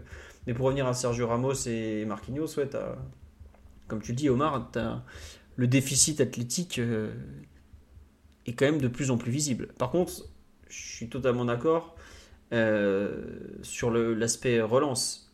Il est même euh, bah, vieux, c'est pas méchant, hein, c'est une réalité. À l'âge de, de Ramos pour le football de haut niveau, c'est vieux. Il a cette capacité quand même à, savoir euh, orienter, et effacer un peu le pressing et tout ça, qui est euh, qui montre le joueur qu'il a, a été et qu'il est encore un peu à ce niveau-là. Mais c'est vrai que quand tu que la relance pour toi, que tu es en difficulté à chaque duel, il y a sa lecture un peu sur les centres qui reste excellente. Mais ouais, comme tu dis, quand il faut contrôler un peu de la... des grands espaces, il est, il est, il est vraiment dans le dur. Et comme dit euh, sur le en rigolant, on n'a pas besoin de recruter en défense. C'est ce qu'avait dit. Euh, le PSG ne recrutera pas en défense parce qu'il a El Shaddai, qui avait dit Galtier euh, avant PSG Strasbourg, je crois que c'était. Bon, j'aime beaucoup El Shaddai, mais déjà il a 16 ans et il se loupe contre Châteauroux, est une nationale 1 en Coupe de France. C'est un discours un peu. When you're ready to pop the question, the last thing you want to do is second guess the ring. At BlueNile.com, you can design a one-of-a-kind ring with the ease and convenience of shopping online. Choose your diamond and setting. When you find the one, you'll get it delivered right to your door. Go to BlueNile.com and use promo code LISTEN to get $50 off your purchase of $500 or more. That's code LISTEN at Bluenile.com for $50 off your purchase. Bluenile.com code LISTEN. Millions of people have lost weight with personalized plans from Noom, like Evan, who can't stand salads and still lost 50 pounds. Salads, generally, for most people, are the easy button, right? For me, that wasn't an option. I never really was a salad guy. That's just not who I am. But Noom worked for me. Get your personalized plan today at Noom.com. Real Noom user compensated to provide their story. In four weeks, the typical Noom user can expect to lose one to two pounds per week. Individual results may vary. Un peu politique euh, qui tient pas la route euh, face à des adversaires de niveau Ligue des Champions. Quoi. Et... Sur, sur, ouais, surtout, excuse-moi Philo, il y, y, y a, quelque chose aussi qui plaide, enfin qui plaide pas à la faveur de, de cette charnière, c'est que tu vraiment pas un milieu très protecteur. Donc tu te retrouves exposé très souvent plein axe avec des égalités numériques. Et là, pour Ramos, c'est des physionomies de match hyper compliquées. Autant quand tu joues haut dans le, clan, dans le camp adverse et que tu as, un peu cette digue au milieu de terrain, il va, il va pouvoir gérer. Et tu sens qu'au flair, ça reste un joueur très supérieur. Mais dès que vraiment la, physionomie de match se déséquilibre totalement, comme ce qu'a pu faire Lens, et on s'est fait mais déchirer dans des proportions très très inquiétantes. Hein. Bah, Parce que enfin, le rythme et le tempo qu'ont été capables d'imposer les, les Lensois, euh, les réponses qu'on a apportées, ne serait-ce pour couvrir la largeur, vraiment j'étais. Euh, ah ouais, il y, a du boulot quoi. Il y a du boulot parce qu'on est très très très fragile et ils ont utilisé quelque chose. Je crois que c'était Manchester City qui nous a fait, fait ça pas mal. Le, le, une action basico-basique et vraiment très, très euh, pour le coup, mais le fixer renversé, je crois que Lens, ils ont dû le faire 15 fois en une mi-temps, quoi. Et, ça passait à chaque fois, à chaque fois, parce que t'as pas les, pas les bons coulissages, t'as des, as une charnière centrale qui est pas alignée. Bon, il reste, il reste un mois avant PSG Bayern, mais il y a un peu de taf, quoi. J'avais pas vu autant de renversements depuis la finale de Coupe du Monde, dis donc. Et ça s'était pas bien passé d'ailleurs. Non, mais ouais, pour finir un peu sur ce que tu dis, euh, sur la, non-protection de la défense centrale à Lens, et, notamment de Ramos, c'est là où tu te rends compte que le match de Danilo, euh, qui est complètement raté, est problématique. Et c'est peut-être aussi, peut-être, pardon, aussi là, tout à l'heure, on s'interrogeait pourquoi il met pas Verratti devant la défense euh, contre Lens, mais Danilo. Peut-être que l'idée c'était de protéger justement cette charnière dont on sait qu'elle aura du mal à gérer euh, la profondeur parce qu'il n'y a que Marquinhos en gros qui peut gérer la profondeur et c'est pas un crack à ce niveau-là, même s'il court vite. C'est peut-être justement parce qu'il court vite qu'il réfléchit pas assez à ce niveau-là, mais ça c'est autre chose. Tu as peut-être un élément de réponse, mais ça veut dire que en fait tu as construit ton milieu au départ en ayant l'idée de mettre Verratti en point de basse et tu te rends compte au bout de 6 mois que ta charnière est incapable de tenir euh, la profondeur, donc tu te retrouves à devoir la protéger, donc tu rebouges Verratti. Euh, t'as déjà du bricolage à faire devant parce que ça défend pas beaucoup. Si tu te retrouves à faire du bricolage au milieu pour protéger la défense, c'est insoluble. Le milieu doit déjà compenser tellement de choses. Si en plus il doit compenser la défense, c'est. C'est un- une équipe qui a été mal pensée au départ à ce niveau-là. Bon, ensuite, on, on verra si Ramos sera toujours là. On me demande des nouvelles de Kimpembe. Kimpembe est censé reprendre fin du mois. Mais ça voudra dire qu'il aura pas. euh, Kimpembe s'est blessé de mémoire le 10 septembre contre Brest, ou le 10 octobre. Non, 10 septembre, je crois que c'était seulement. Euh, C'est-à-dire qu'il n'aura pas joué donc euh, octobre, novembre, décembre, janvier. Donc il aura été absent 4 mois et demi. S'il a joué 10 minutes ou quoi, 60 minutes contre Auxerre, ou un truc du genre. Bon, je pas être méchant avec la Auxerre, mais bon, Mbaye Nyang, c'est pas vraiment un attaquant de niveau Ligue des Champions. hein. La situation est pas guère, mais, guère plus réjouissante pour Nuno Mendes, qui a raté quand même euh, bien trois mois de compétition, hein, l'air de rien. Euh, puisque euh, il me semble que Bernat a commencé à enchaîner à partir de la deuxième partie de la première partie de saison, c'est-à-dire après la première, la première trêve internationale. Euh, et bon, tu as quand même deux absences qui sont quand même majeures dans le secteur défensif. Tu tireras un peu sur la corde avec ceux qui te restent. Et en particulier dans le cas de Nuno enfin de profil en plus que tu peux pas répliquer avec tes, tes remplaçants. Dans ce que chacun peut, peut apporter, à la, à la fois Kipembe et, et Nuno Mendes à leur meilleur niveau. Donc euh, c'est euh, mine de rien deux absences très pesantes. hein. Ce qui peuvent expliquer euh, en partie, notamment Nuno Mendes, euh, une différence de rendu que tu as eu entre août-septembre d'un côté et la suite de la saison depuis. Ouais, Nuno Mendes s'est blessé le 5 octobre à Benfica, mais il était revenu dès la fin novembre, dès la fin octobre, parce qu'il joue le 2, il fait une entrée euh, très remarquée, on va dire, sur la pelouse de la Juve. Après, il rejoue quand même euh, une moitié de saison du mois de novembre, puisque je crois qu'il est titulaire contre Auxerre, parce qu'il met deux passes D. Et ensuite, il s'est reblessé, si je ne me trompe pas, avec le Portugal, je crois, le 1er décembre ou début décembre. Euh, Il joue le deuxième match. euh, Attends, la Coupe du Monde commence le 17, je crois qu'il se blesse le 26. Donc en fait, Ah, mais tu techniquement. regardes tous les matchs qu'il a ratés sur le mois d'octobre, par exemple? Hum, C'est vrai. Je pense que tu en as quasiment 8-9. hein. Et euh, Huit, je plus crois, les total, ouais. plus les trois du début de saison, euh, les trois de ce début d'année.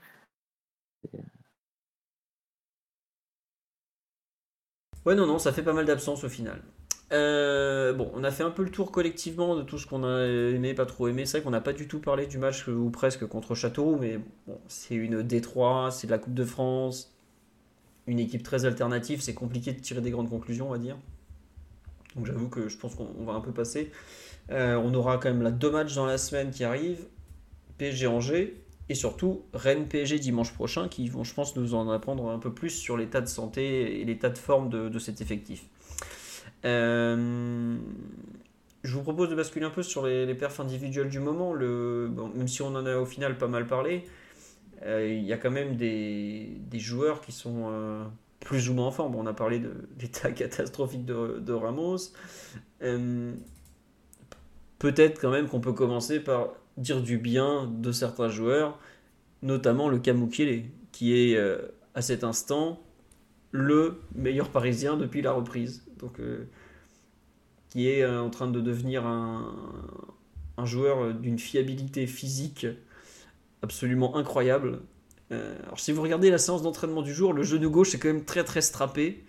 Mais si vous ne. Comme on dit sur live, je ne pensais pas qu'il reviendrait sur le terrain la dernière fois. Ce qui s'est passé à Châteauroux, je, J'étais là, non, bon, allez, c'est bon, pauvre Nordi, on est désolé pour toi, t'en as pour 6 mois, quoi. Il revient, il, traîne un peu la patte, mais il arrive à enchaîner, et finalement, il joue tout à fait normalement. et voilà, quand on me dit je croyais pas du tout en lui à son arrivée, et franchement, je suis un grand fan. Je vais pas jusqu'à dire que je suis fan, mais sa fiabilité physique et mentale fait un bien fou à un effectif qui globalement explose en vol à chaque duel et a un peu tendance à faire caca culotte quand ça devient chaud. Et ça, euh, à l'échelle du PSG, c'est vrai que c'est... il n'est pas du tout dans le même moule que l'effectif. Ça, clairement, euh, c'est un peu de l'eau dans l'huile ou le contraire. Mais il est incroyable. Physiquement, j'ai, j'en ai, pas vu beaucoup des comme lui. Vraiment, euh, un, joueur comme ça, euh, je pense que ça nous fait du bien. capable de mettre le pied, capable de gagner des duels, et, qui et surtout qui a, qui a un côté TGV lancé sur son côté qui est franchement super appréciable. Donc, vraiment, je, je tiens à le féliciter parce que je faisais partie de ceux qui n'étaient pas non plus ultra. Enfin, je, ne voyais pas en lui un titulaire en puissance et je vois d'ailleurs toujours pas en lui un titulaire indiscutable d'une équipe qui vise la, Ligue des Champions. Mais en tout cas, euh, quand on voit des joueurs du banc qui ont du mal, qui, qui quand ils rentrent en jeu, il, leur faut, il y a toujours des excuses. Lui, franchement, euh, on lui parle pas de rythme, on lui parle pas du, temps de jeu, on lui parle pas de ci, on lui parle pas du placement. Il est là, il me rappelle l'incroyable Michel Boulanger euh, en termes de fiabilité physique, je parle. J'entends déjà Omar hurler à la mort chez lui. Mais en tout, vraiment, euh, bien. On dit, ouais, c'est vrai que même à gauche contre Strasbourg, il n'était pas mauvais. Non, c'est. Le fait d'être une doublure fiable euh, est quelque chose d'appréciable. Je laisse Mathieu Omar et Théo compléter ces, wagons de louanges pour l'homme de Montreuil, mais en tout cas, c'est agréable de le voir, de voir un, remplaçant et performant, quoi, tout simplement. Euh, Mathieu qui me dit l'homme de la paillade. Non mais Mathieu quand même. Nordi n'est plus de Montpellier, il faut, te rendre à l'évidence Mathieu. Je, suis désolé. Il est de Laval, il n'est pas de la paillade. Mais bon. Omar ou Théo, non, personne pour rebondir sur le... Sur le... Oui Théo, vas-y, ça fait longtemps qu'on ouais, pas ouais, ouais, pour, pour, pour parler un peu. Euh, non, forcément, ouais, c'est la, c'est la bonne surprise euh, de cette reprise. Mukele, euh, c'est pas, c'était pas le joueur le plus attendu parce que c'est pas le, plus juste techniquement, mais justement, moi je trouvais que techniquement il a fait, fait la différence sur certaines actions et on sent qu'il est en, qu'il est en forme, qu'il est en, qu'il est en confiance, que lui la, la trêve l'a pas du tout, l'a pas du tout touché, mais justement la, la peut-être un peu, un peu reboosté et que cette, cette seconde partie de saison c'est un, c'est un nouveau départ pour lui. Euh, je pense à des, à des, gestes assez bien sentis euh, contre Strasbourg où, euh, dans, la, dans, la densité sur le, sur le côté droit, il trouve un moment une talonnade pour, je sais plus pour qui c'est, mais voilà, des talonnades, des râteaux qui lâchent parfois. Il, se permet de, de, de, tenter des gestes comme ça par, bah, par son, son, état de forme. Et, et puis ses prises de, prises de décision qui sont globalement très bonnes. Et, en plus de ça, voilà, défensivement, il, est présent, il, est efficace dans les duels. Et, et puis, il a, il a un sérieux collectif, que ce soit dans le suivi des joueurs ou, ou dans l'identification des espaces. Et bah, globalement, il y a peu de choses négatives à dire sur lui, sur, sur, ce, sur ce retour. Et pour moi, bah, c'est le, je pense, le, le, meilleur parisien depuis la reprise. Après, bon, bien sûr, il y a Kylian, mais sur, le, sur le reste, c'est celui pour lequel ça a été le plus positif Très bien. Non, mais effectivement, euh, on dit sur le live le, fait qu'il a un bon état d'esprit, très collectif et tout ça. C'est vrai que sur les matchs amicaux, c'était déjà, déjà, le meilleur. Euh, pour ceux qui ont vu le match contre le PFC, notamment, il avait été très bon. Contre QVI, pareil.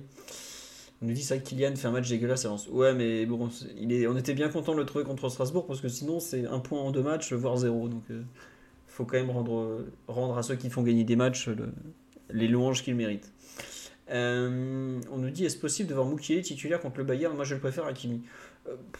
Aujourd'hui ça paraît compliqué, à part si le PSG décide de jouer à 3 derrière ou quelque chose du genre, mais comme l'a dit Omar tout à l'heure, on est quand même à 1 mois et 10 jours du, match aller, 1 euh, mois et 5 jours, pardon, parce que c'est le 14 février.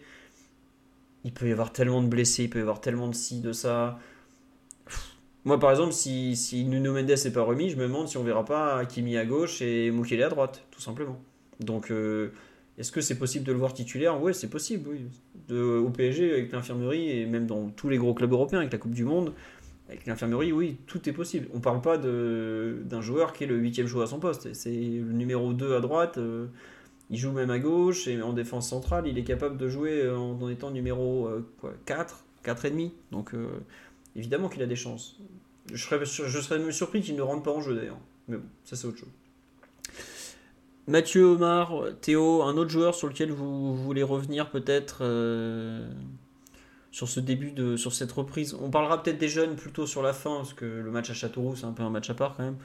Euh, Mathieu, il y a un joueur qui t'a interpellé. Tu veux parler peut-être des, de la forme très très incertaine de Verratti ou ou pas?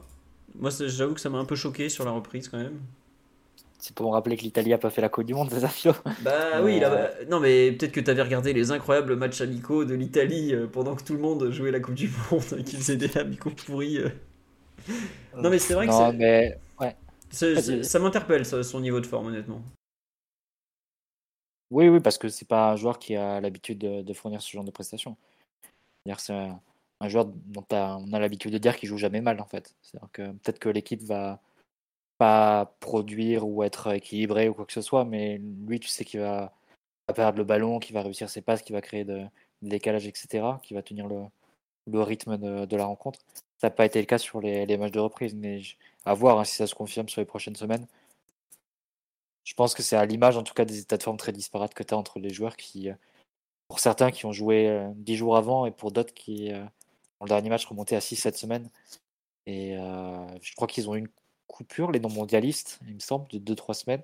Ouais, ouais, on a, on- ils ont coupé après PSG euh, au CER, donc c'était le 13 novembre si ils je sont revenus début décembre, je crois. Et ils sont revenus, la reprise était genre le, le 5 décembre ou quelque chose du genre. Ouais. Donc oui, ils ont eu une vraie coupure. Et euh, c'est pour ça que je comprends pas en fait si on a fait ce que, ce que je disais tout à l'heure, je comprends pas si on a fait une préparation, pourquoi euh, Ramos, Verratti, Ruiz euh, sont à la rue physiquement, enfin je les trouve vraiment mais à la rue sur tous les Mais domaines. Est beaucoup, beaucoup plus fort physiquement que ces Ouais. joueurs-là. Philo. Tu- Oui mais pourquoi tu C'est vois un joueur qui est en pleine force de l'âge, qui a des qualités physiques, euh, des qualités athlétiques qui euh, sont, euh, sortent du lot largement. Et euh, c'est- ça n'a absolument rien à voir avec un Sergio Ramos qui est complètement sur la fin physiquement. Verratti qui a jamais, euh, qui a sort du volume, Ouais, qui a mais tu pas vois, du répondant à ce niveau, et Fabien Ruiz non plus. Et Kitike, par exemple, me paraît être plus proche de d'un Mukiele dans le sens euh, il est prêt à jouer que les trois autres. Euh, les trois que j'ai cités là, mais t'as l'impression qu'ils ont juste bouffé des pattes pendant deux mois et demi, qu'ils ont attendu que le temps passe quoi. Parce qu'ils ont. euh, J'avoue, honnêtement, avec Kitike, j'ai pas vu le match de Châteauroux, donc s'il a été bon, je dont acte. Le match face à Lens, il joue 15 minutes et le reste du match, tu le vois plus du tout. hein. Tu te demandes ce qu'il il apporte sur le, sur le, reste de la rencontre. Après, l'occasion qu'il rate sur la, la frappe de Mbappé, la frappe un peu angle fermé qu'il met dans, dans le petit filet, tu le vois plus du tout sur le reste du match avec Kitike. hum, T'as raison, t'as Moi, je raison. ouais. pas du tout dans le même, dans le même sac que, que qui pour le coup euh, euh, bah, se propose, euh, apporte beaucoup de danger en plus offensivement par ses appels. Il arrive à, à se retrouver dans la surface et dans des positions euh, intéressantes également. Un peu ce que tu attendrais de ce que tu espères de d'Hakimi en fait. C'est-à-dire pas forcément un joueur qui va s'associer sur le plan technique euh, sur le côté, mais un joueur qui va, par ses appels, se retrouver dans la surface et créer du danger à ce niveau-là.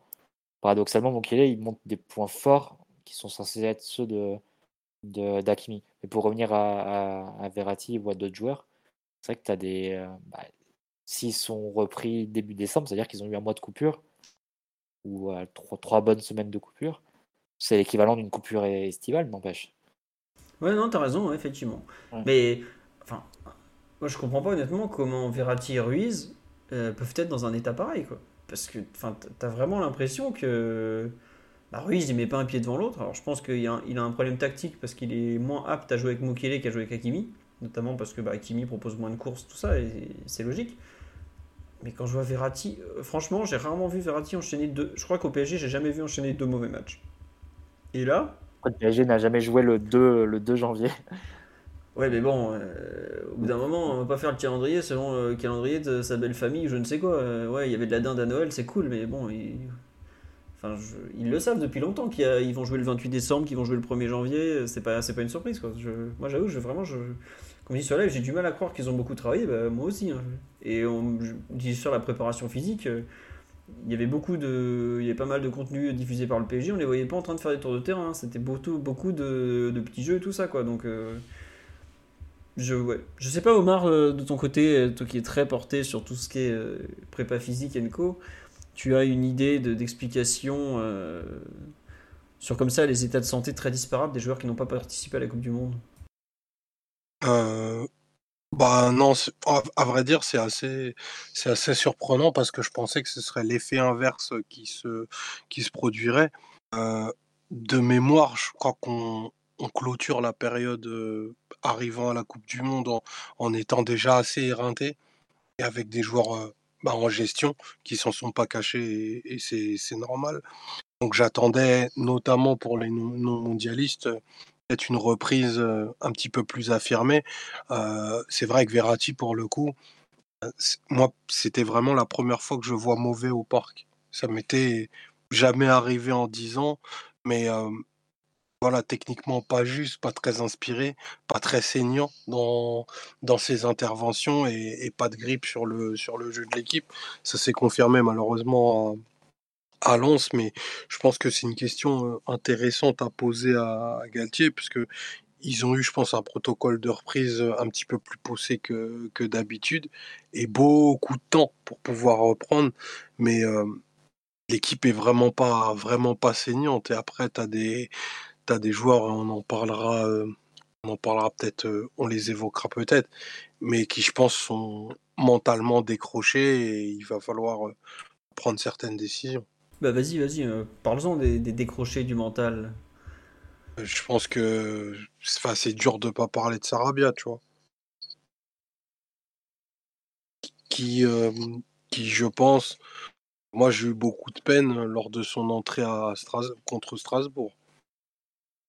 Qui euh, enfin, ressemble, ressemble à celle d'un joueur. Alors, bon, j'ai. J'ai jamais estimé que c'était un joueur de dimension continentale, Enfin, vous, le savez bien, mais euh, il a eu euh, dans ses attitudes et son- des ses intentions, il a quasiment, il a même tout raté. Et, euh, et c'est un joueur qui, je pense, n'a plus de, enfin, n'a pas de la place pour s'exprimer au, PSG. Et il faut vite lui, trouver une autre solution parce que je pense qu'il ne peut même plus rendre de service. Il y a un mélange de, de frustration, de déception, euh, aussi de niveau que je cache pas parce que, à mon sens, il était un peu surévalué, même si c'est un joueur qui est capable de, de faire des stats, mais il a besoin d'un contexte collectif très très bien rodé pour que lui ait la confiance de, de faire ces chiffres-là. Mais là, il faut bah, il faut l'aider à, aller ailleurs parce que je vois pas comment ça peut bien, tourner au PSG pour lui. Et en plus, il a pas du tout le profil d'un joueur qui va rentrer en jeu. Quoi. Il a pas de punch, il a pas de dribble, il a. C'est ce que je disais tout à l'heure. Je sais pas si tu as vu le match à Châteauroux, mais il aurait pu jouer 3 heures, il aurait pas réussi à dribbler un mec de national quand même. Euh, Au bout d'un moment, tu peux pas espérer avoir la place dans ce PSG là. Si ta seule qualité c'est d'être vaguement juste dans la surface. Bon, il a toujours quelques appels de balles intéressants, mais. Tu vois, tu parles de l'aspect mental. Moi, je trouve que physiquement, c'est incroyable comme il a plus aucun punch. Le joueur qui est arrivé de Séville, c'était il y a 4 ans, 3 ans, j'arrive plus à me souvenir. C'était un joueur qui, quand il était lancé, tu, le rattrapais pas forcément. Aujourd'hui, euh, je pense que même Bernat, il peut le rattraper. hein. Et pourtant, euh, vous avez vu dans quel état physique est Ron Bernat. hein. Donc, euh, bon. C'est, ouais, comme tu dis, pour moi, il faut vraiment lui trouver une porte de sortie. Après, il y a- toujours la question du salaire, du salaire. On nous dit le calcium. Ouais, le Covid lui avait fait très très mal à Sarabia, mais il avait réussi à se relancer malgré tout. Mais ouais, bon. Peut-être, on me dit même Ramos le rattrape. Ah Il faudrait faire un pari peut-être, on sait pas. Mais euh, bon, en tout cas, toujours est-il que le pauvre Pablo Sarabia, il est, il est franchement pas là. Et je suis pas sûr que la Coupe du Monde qu'il ait vécue avec l'Espagne lui ait rendu beaucoup de services au niveau mental, quoi. Donc, euh, bon, bah, voilà. Je sais pas, euh, Théo ou Mathieu, ce que vous préconisez pour le, le malheureux Pablito, euh, si ce n'est le, le départ au plus vite. Bon, pour vous dire, oui Théo, vas-y. Arrêtez les contrats de 5 ans. C'est aussi Sur les bonne- joueurs. Sur les joueurs euh, de ce calibre-là, je trouve ça. Enfin, je, je digresse un peu, hein, mais je trouve ça euh, vraiment euh, étonnant. Je, je trouve pas d'autres termes, mais euh, de faire des contrats de 5 ans. euh, par exemple, pour Solaire, là, euh, se dire que Solaire a un contrat qui court jusqu'en 2027, euh, ça, me fait, ça me fait mal. hein. C'est c'est le contrat le plus long du PSG actuellement, hein. juste pour vous donner une idée. Avec. Neymar Junior. avec Neymar Junior qui a une petite année gratos tous les étés au 1er juillet et qu'il active entre deux Red Bull et trois, trois tequila. Tous les ans, il se reprend une année. Mais ouais, non. euh, Pour Sarabia, il y a quand même le numéro 7 de l'Atlético qui se libère incessamment sous peu. Et, c'est de notoriété publique que l'Atlético apprécie un joueur comme Sarabia. C'est vraiment même, c'est même pas une. Il n'y a pas d'exclus ou quoi que ce soit. Tout le monde sait que l'Atlético réfléchit à Sarabia depuis maintenant. euh, je crois que la première brève Sarabia Atlético, je l'ai tapé à l'été 2020, pour vous donner une idée. Quoi. Donc, euh, c'est un joueur qu'ils suivent depuis très longtemps et qu'ils connaissent, qu'ils apprécient, surtout eux qui, jouent souvent en 4-4-2. C'est quand même plutôt un joueur à même de, de débuter et d'aider dans ce système. Quoi. Après, récemment, Galtier en parlait comme d'un joueur qui allait avoir plus de temps de jeu sur la deuxième partie de saison et qui allait avoir euh, plus d'opportunités de- d'enchaîner et d'avoir du rythme. Ah, mais c'est pas une bonne idée. Non, mais je te dis pas que c'est une mauvaise idée, mais je dis juste que Galtier, c'est pas le genre à bluffer. Enfin, en tout cas, cet été, il bluffait pas du tout sur les transferts et sur les. la- Au contraire, il était même très transparent et parfois euh, à notre euh, grand étonnement. Donc, euh, je mais faut si raisonner, faut de Galtier. Enfin, relancer Sarabia, c'est c'est pas une mission pour nous. D'autres, le feront bien. Chez les matelassiers, il aura une plateforme pour se développer. Il faut s'en aller. C'est pas le premier à devoir s'en aller, mais il est sur la liste aussi. Je peux vous dire que Omar, il a prévu une autoroute France-Espagne. Elle va être bien fréquentée, celle-là, mais bon. On nous dit, Jo- Joao Félix au PSG, c'est mort. Oui, oui, il va signer à Chelsea en prêt. Euh, 10 millions euh, sans option d'achat, un truc extraordinaire encore. Bon, on a fait le tour sur, euh, sur Sarabia et sur la N10. Euh, Peut-être un petit mot sur un autre espagnol que j'ai trouvé personnellement peut-être même encore plus en difficulté sur le match de Châteauroux. Il marque, mais c'est vraiment le. C'est même pas l'arbre qui cache la forêt, c'est encore au-dessus de ça. C'est. Le dénommé Juan Bernat est dans un état. Oh, mon dieu. Je... Mathieu parlait tout à l'heure des absences de Nuno Mendes. Ah bah, ça s'est fait très, enfin, ressentir énormément sur le mois de d'octobre qu'a raté Nuno Mendes. Enfin, les matchs face à, à Benfica, par exemple.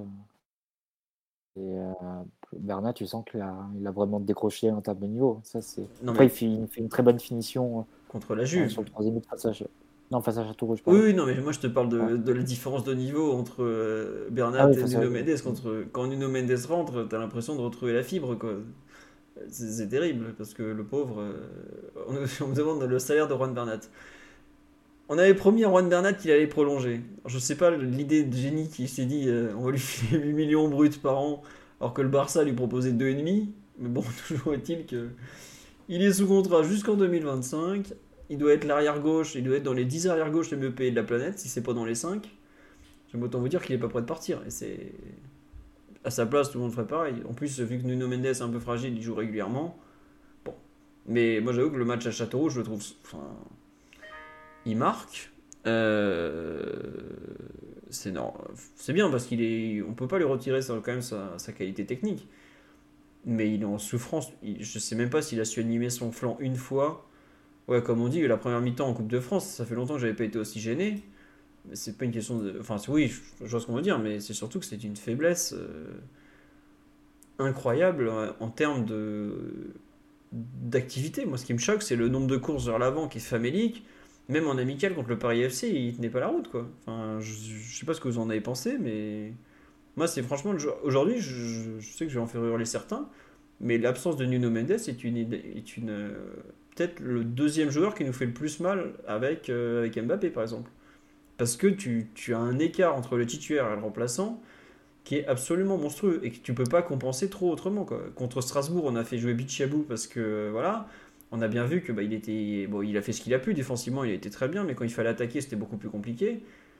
Et tu as un gouffre, mais vraiment un gouffre entre le titulaire et le premier remplaçant. J'arrive même pas à, à savoir aujourd'hui quelle, est la, moins mauvaise solution quand Nuno Mendes n'est pas là. Quoi. Enfin, je sais pas ce que vous pensez du cas Bernat, Mathieu, je veux bien ton avis notamment, mais moi je suis vraiment très très inquiet pour lui. Quoi. Non, idem, idem. On a parlé, on a déjà fait sur les podcasts du mois d'octobre. euh, on avait parlé des, performances de, de Bernat. Ça faisait, ça fait un moment qu'il a, qu'il a vraiment décroché et, et ouais, son niveau est plus, plus du tout le même. Il apporte plus les qualités qu'il avait. Déjà, c'est, un joueur qui faisait débat. Je- on se souvient de, de, de ce qu'on disait, enfin de ce que Omar disait euh, lors des, podcasts euh, lors de la première saison de Tourelle où je pense que tu devais être le seul à avoir quelque chose à redire sur, la Mirouane. mais au moins, tu pouvais dire que c'était un joueur qui allait pas monter beaucoup, mais quand il montait, il pouvait faire des, différences, sur, être trouvé sur des appels un peu comme ça, dans le dos de la défense, sur des passes de, Neymar par exemple. Connexion qui marchait plutôt bien. Il avait une capacité aussi à, décisif, à marquer. Et globalement, une certaine sûreté à la relance. Euh, la, la, capacité à aller dans la surface, il a quasiment plus. Alors certes, il marque un but euh, euh, qui est plutôt bien, réalisé, une belle finition. C'est à Châteauroux, mais enfin, sur le, tu prends un peu la, photo globale, le compte n'y est pas. Et sur le plan défensif, ben là, tu vois les, errances qu'il y a quasiment depuis le début. Un joueur qui se, qui se fait prendre dans le dos quasiment constamment. Hein. À Châteauroux. Enfin, excuse-moi, je te coupe, Mathieu. Il se fait prendre dans le dos par une nationale 1 quand même.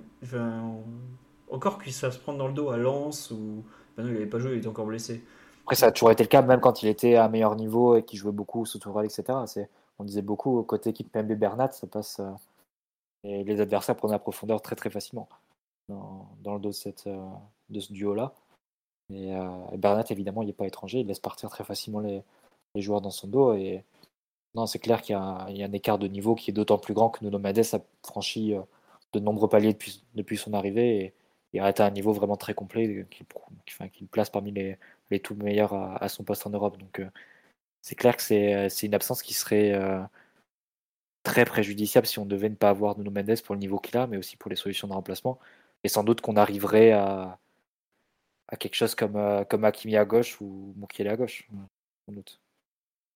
On nous dit sur là, il faut le mettre dans le pacte pour l'Atlético, ça leur fait pas peur les salaires de ouf. Je, crois que même l'Atlético euh, est au courant qu'il faut pas, il faut pas, il faut pas prendre la ligne derrière. L'Atlético, ils ont des gros problèmes aussi au poste d'arrière gauche hein, entre Renindo qui a bien baissé cette saison et Reguilon qui, qui fait un prêt euh, de très haut niveau, il n'a pas joué. Et euh, de temps en temps, Saoul qui joue, Carrasco, piston gauche, qui est, qui est aussi baissé. Euh, ils auraient besoin d'une recrue à ce poste, mais je ne sais pas si Bernat c'est dans les, dans les, plans. Ouais, je pense pas. Euh, Théo, tu veux rajouter quelque chose sur Bernat?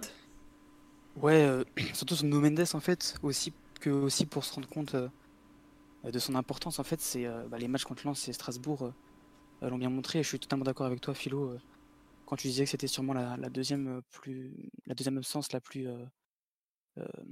la, la, plus handicapante pour nous, c'est que bah on a on, on n'oppose aucune dangerosité dans la largeur en fait. que ce soit Strasbourg ou Lens, les, deux, les, les, deux confrontations, le plan de jeu défensif adverse a fait que les latéraux se sont retrouvés avec 10-20 mètres à chaque fois qu'ils recevaient le ballon ils étaient à 10-20 mètres de leur opposant. Et donc, elle est de 2-3 secondes pour, pour trouver totalement libre une solution de passe. Et c'est pas quelque chose qu'on a vu qu'on a vu énormément, quoi, que ce soit Mukiele ou El Shaddai. et je leur en veux pas hein, parce que c'est pas du tout leur, leur, profil. Mais ça, c'est quelque chose que bah, Nono, on sait qu'il a des qualités de, de mur de jeu excentré impressionnantes. Et c'est quelque chose bah, qui pourrait solutionner, c'est-à-dire forcer l'équipe à l'équipe adverse à, s'écarter un peu plus pour, pour rapidement sortir sur lui si besoin. Et là, Strasbourg et Lens bah, avaient pas du tout, pas à le faire parce qu'ils savaient que il, il l'accès à l'intérieur en se, en se concentrant sur Marquinhos et, Ramos. Et bah, une fois que, que El Shaddai ou, Mukile recevait le ballon, alors Kimi a fait un, meilleur match contre Lens, mais que, ça soit, que soit ou El Shaddai, ils n'avaient pas, la, la, la, qualité pour déséquilibrer en recevant très large.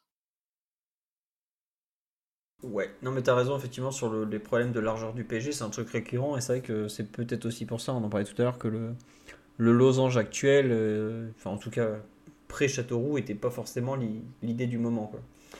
Bon, sur les joueurs individuellement dont, on veut parler, s'il y en a un autre on a parlé un peu de, divers cas. On nous dit la cohérence de notre effectif, c'est ni fait ni à faire. Mais à partir du moment où, où comment dire, où vous avez trois joueurs comme euh, Neymar, Mbappé et Messi, c'est super dur de faire un effectif cohérent parce que pour s'adapter à eux, il faut des joueurs euh, déjà très très fort dans plein de domaines. il faut des joueurs techniquement forts, mais comme ils sont ils travaillent pas beaucoup défensivement. Bon, je mets un peu Neymar à part qui lui pour le coup travaille vraiment défensivement. Il faut aussi des joueurs très forts physiquement, il faut des joueurs très impliqués défensivement.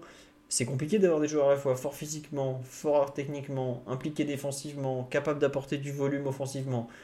Euh, c'est vraiment très très dur. Donc euh, c'est super compliqué de faire un effectif cohérent. Hein. Après, euh, il y a aussi le fait que bah, si on ne peut pas larguer des joueurs comme ça, on reprend d'autres. Il y a beaucoup d'argent en jeu et c'est ça prend du temps tout simplement. Quoi. On a dit l'impression d'être les Lakers 2003-2004. On a quand même un peu moins de vieux dans l'effectif, mais il y a un peu de ça quand même. Et puis surtout, y a... ça tourne un peu mieux que, que cette équipe qui n'avait pas fait grand-chose. Euh... Si on nous parle du fait que Solaire marque des buts, mais ça cache euh, pas grand-chose de posé. Ça cache le... ces matchs vraiment très très moyens. Bon, au moins il marque. Euh. Non, peut-être euh, un petit mot sur. Euh, bon, c'est dommage, je, crois que je suis le seul à avoir vu Châteauroux.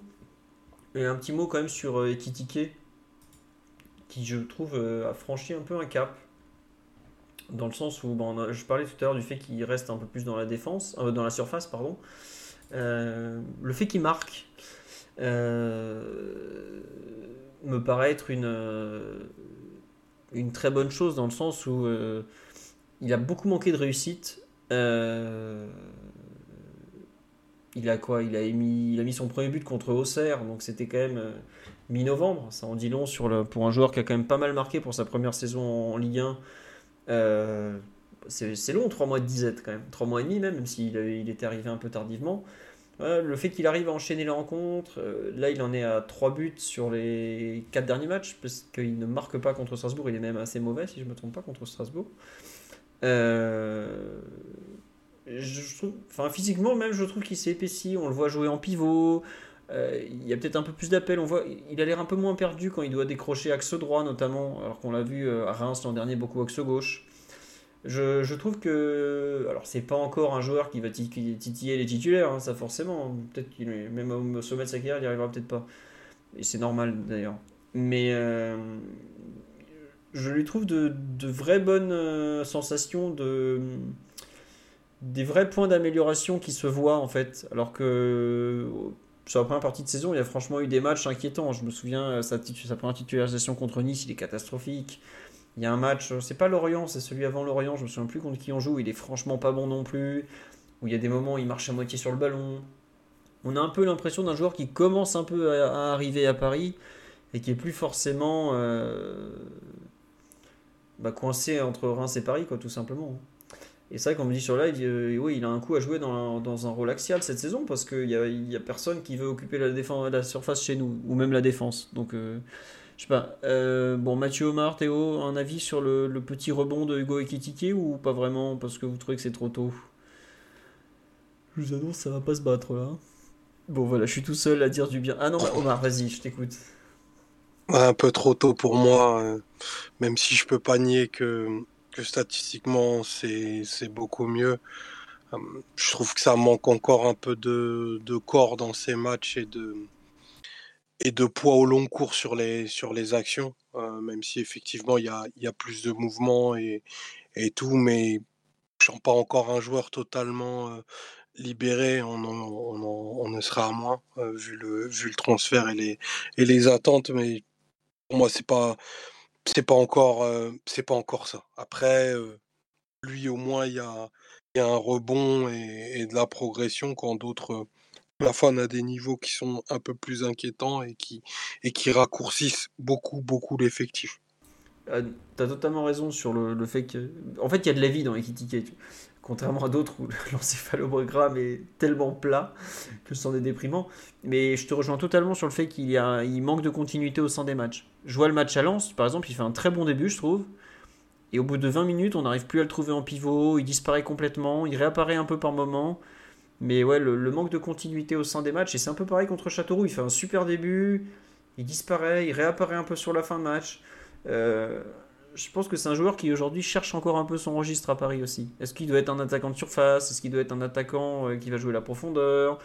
Euh, Qu'est-ce qu'il va être? Est-ce qu'il va être un joueur qui va décrocher alors que c'est pas ce qu'on lui demande? Ouais, tu ressens ça toi aussi un peu, Omar? Ouais, et, c'est surtout le match à Strasbourg qui me fait dire ça. Le losange, enfin, a pour vertu d'avoir quand même un duo d'attaquants assez, assez proche. mais Mbappé, démarre les actions systématiquement très, très, très écartées. Et, et mais et pas un point de référence offensif, tu vois. Lui aussi, c'est un joueur qui aime bien bouger, se promener assez librement. Donc ça donnait des, actions où lui, des fois, cherchait un appui et aurait eu pourtant besoin d'un joueur un peu plus proche de lui. Mais comme Mbappé bah, préfère démarrer très excentré pour rentrer dans l'axe. Il n'y a pas forcément eu des relais qui auraient pu servir à, un joueur un petit peu comme lui, qui a un peu de la finesse dans, le petit jeu, mais qui va être moins bon à l'impact. Donc il faut voir comment va se passer la, deuxième partie de saison, parce qu'il va reperdre drastiquement beaucoup de minutes et on va faire appel à lui dans des, rencontres un peu compliquées après euh, après pas beaucoup de rythme mais avec une équipe euh, où il y a des joueurs qui, qui sont pas très en confiance. Donc c'est compliqué d'avoir des de sortir des grosses perfs dans ce, dans ce contexte-là, mais je vois pas ce qu'on pourrait lui proposer d'autre sur la première partie de saison. Ouais, sur la première saison, pardon. Non, non, je, on, a, compris. Ouais. effectivement, il va un peu se retrouver dans le, le faux rythme qu'il a eu euh, sur la première partie de saison. Il faut, faut voir s'il arrive d'enchaîner. Après, contrairement à la première partie de saison, on va avoir beaucoup de matchs de Coupe de France, de Ligue 1, il euh, faut voir à quel point Neymar aussi va être présent physiquement parce qu'il a quand même euh, il a quand même pris un sale coup à la cheville à la Coupe du Monde. Est-ce qu'il va avoir les conséquences? Euh, C'est à suivre. Tiens, une question sur live qui est intéressante. On dit toute proportion gardée. Oui, effectivement. Vous n'avez pas l'impression qu'Ekitike joue d'une manière très, voire trop proche de Mbappé et ne se révélera totalement à Paris que quand Mbappé partira? Je pense que c'est notamment par rapport à l'occupation des zones où il aime bien décrocher à gauche. Je sais pas, euh, Mathieu Omar, vu que toi, tu es celui qu'on a le plus parlé. Tu penses que Kitiki a peut-être justement trop besoin d'une zone d'expression ou d'une ou pas assez de soutien de Mbappé ou trop de Mbappé Ouais, on, en avait parlé lors de, son arrivée. C'est vrai que c'est son, son côté préférentiel. C'est là où il préfère démarrer ses actions. Euh, Campos parlait de, superposition de joueurs, ben pour le coup en prenant Ekitike, il a pris un troisième attaquant qui est plutôt un second attaquant et qui préfère démarrer ses actions ben, sur, le, sur le côté gauche. Donc il a cette tendance euh, naturelle euh, qui ben, est, un, est un côté totalement obstrué au PSG parce que tu vas pas tu vas pas déporter Mbappé pour, pour les faire de la place à Ekitike et il se retrouve dans la densité devoir jouer pivot parce qu'on a un biais physique, il est très grand, mais il n'a pas un gros volume physique. C'est pas un joueur très athlétique et, euh, sa finesse technique s'exprime moins bien euh, dans l'axe plutôt que plutôt que sur un côté. Donc peut-être qu'on lui fera démarrer des actions côté droit. Ça m'étonnerait parce que c'est pas c'est pas le côté euh, le, côté du pôle créatif du PSG. C'est plutôt là où on met du volume et des courses. Donc c'est c'est compliqué, mais c'est une année en même temps qui doit le, le muscler, pas qu'au sens physique du terme, mais en, termes de, personnalité, pour qu'il puisse exister dans des contextes qui vont vraiment pas lui être favorables. Globalement, c'est une année d'apprentissage. Il euh, ne faut pas oublier que c'est un joueur qui a, fait une seule saison en pro à Reims. Enfin non, il avait joué un peu au Danemark et tout, mais bon, c'est un joueur très jeune pas spécialement euh, en avance physiquement, qui a 20 ans, qui va avoir 21 ans. Euh, moi, ça me choque pas qu'on parle d'année d'apprentissage. Il apprend aussi à jouer dos au but. Et je trouve que dos au but, il y, a, des vrais progrès sur les derniers mois. Euh, après, ouais, comme tu dis, il va falloir qu'il apprenne à jouer avec les autres un peu plus. Il va falloir qu'il joue. il va devoir commencer à attaquer l'axe droit. Et sur le premier. À Châteauroux, les deux buts. Enfin, pas les deux buts. Le but et l'action au bout de 40 secondes, c'est une bonne attaque de l'axe droit, je trouve un bon déplacement, c'est intéressant. Alors ce n'est que Châteauroux, et il faut, confirmer. clairement, il a besoin de s'endurcir, de... Je sais pas à quel point il a besoin de prendre des, kilos, mais il a besoin de peser plus. quoi. Euh, il y a des moments, il, à Châteauroux, il m'a un peu rappelé Guillaume Moirot. Mais Waro, par exemple, avait une capacité à jouer de haut but qui était super précieuse, qu'il n'a pas du tout aujourd'hui et qui tiquait. Euh, bon, on va voir, mais je trouve que lui, contrairement à d'autres, va plutôt dans le bon sens et donc euh, on, a été euh, assez déçus de sa première partie de saison pour pouvoir en dire enfin un peu du bien sur, la, sur ce, qui, ce qui est le début de la seconde partie, même si en termes de répartition de match, je pense qu'on sera plutôt à un tiers, deux tiers qu'autre chose. Que, que non, il faudrait qu'on aille loin en Ligue des Champions, c'est pas gagné non plus. Bref, on a un peu fait le tour, on nous dit sur live, il progresse doucement, c'est un peu ça. Mais au moins, il progresse. On va retenir le positif, on, a déjà taillé assez de joueurs pour ce soir quand même. Disons un peu du bien de tout le monde. Euh, est-ce qu'il y a un joueur que vous voulez évoquer rapido sur les sur ces trois premiers matchs euh, où on parle peu, enfin c'est surtout moi qui vais parler. Euh, ah oui Théo, tu veux parler d'El Shaddai? Bah, Avec grand plaisir, oui. Vas-y, je t'en prie. Ouais ouais, je trouve que il y a des choses à dire sur El Shaddai. un peu, moi j'ai trouvé, bon j'ai pas vu le match contre Châteauroux, hmm. j'ai trouvé son match. C'était pas son meilleur. Hein, Strasbourg. Je ouais. ouais j'ai vu, j'ai vu juste le but où il se trouve un peu. mais ouais, son match contre Strasbourg était bah, globalement très positif. Il y avait une pensée un peu populaire qui était de, de dire que bah, Galtier ne faisait pas un cadeau en, disant, en, le mettant à gauche de la défense. au contraire, je pense que c'était justement un, cadeau bah, du coup que Bernat se soit blessé parce que Galtier avait dit que c'était la blessure de, de Bernat en avant-match qui avait poussé El Shaddai à jouer à, jouer ce poste-là. parce qu'il a pu trouver, notamment parce que déjà ses ballons, comme je, le, mentionnais tout à l'heure avec le passage sur Nuno, les ballons qu'il a eus étaient un peu plus excentrés, enfin très excentrés, avec le jeu face à lui. Et c'était Bellegarde contre Strasbourg qui, sortait sur lui et était souvent à, 10-20 mètres de lui. Donc il avait le temps avec, avec tout le jeu, tout le jeu dans, sa vision pour trouver des passes.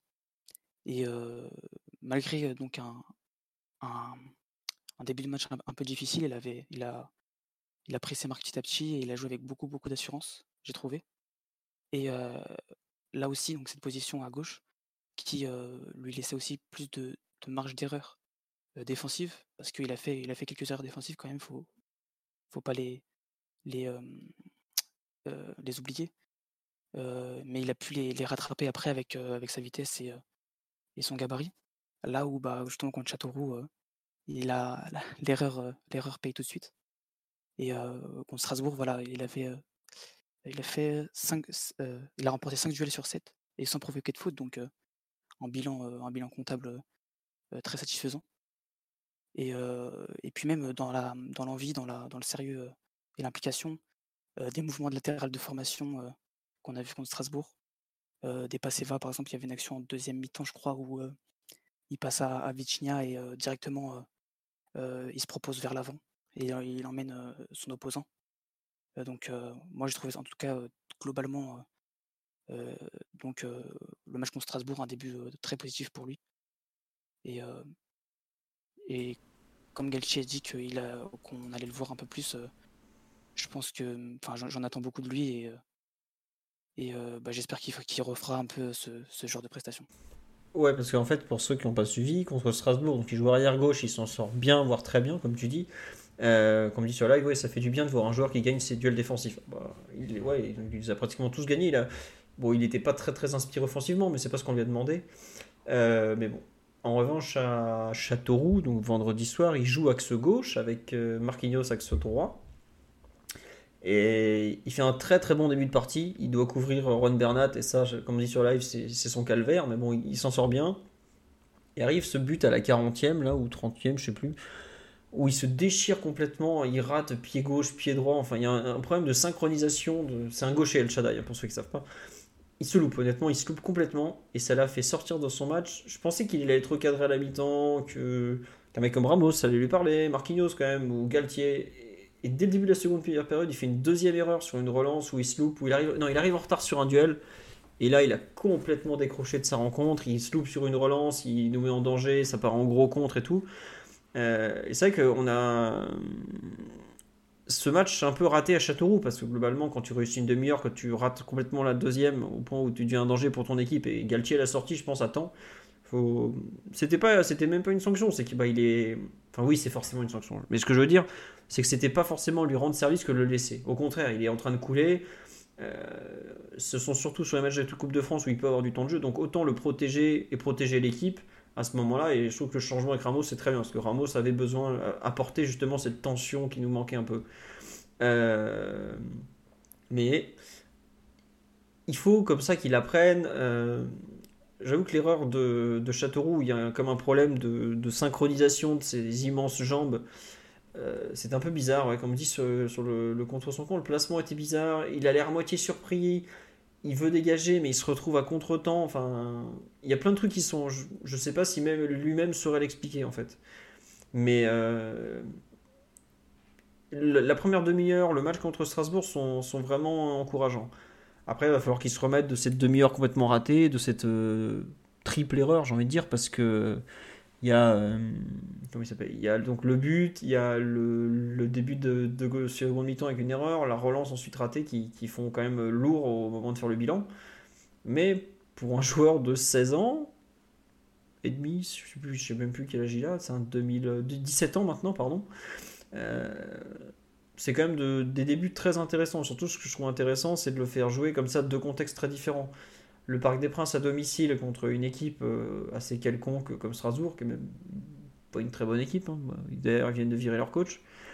Et une équipe de nationale à l'extérieur, comme ça, dans un contexte un peu plus Coupe de France, euh, faite à la saucisse, tout ça, tout ça.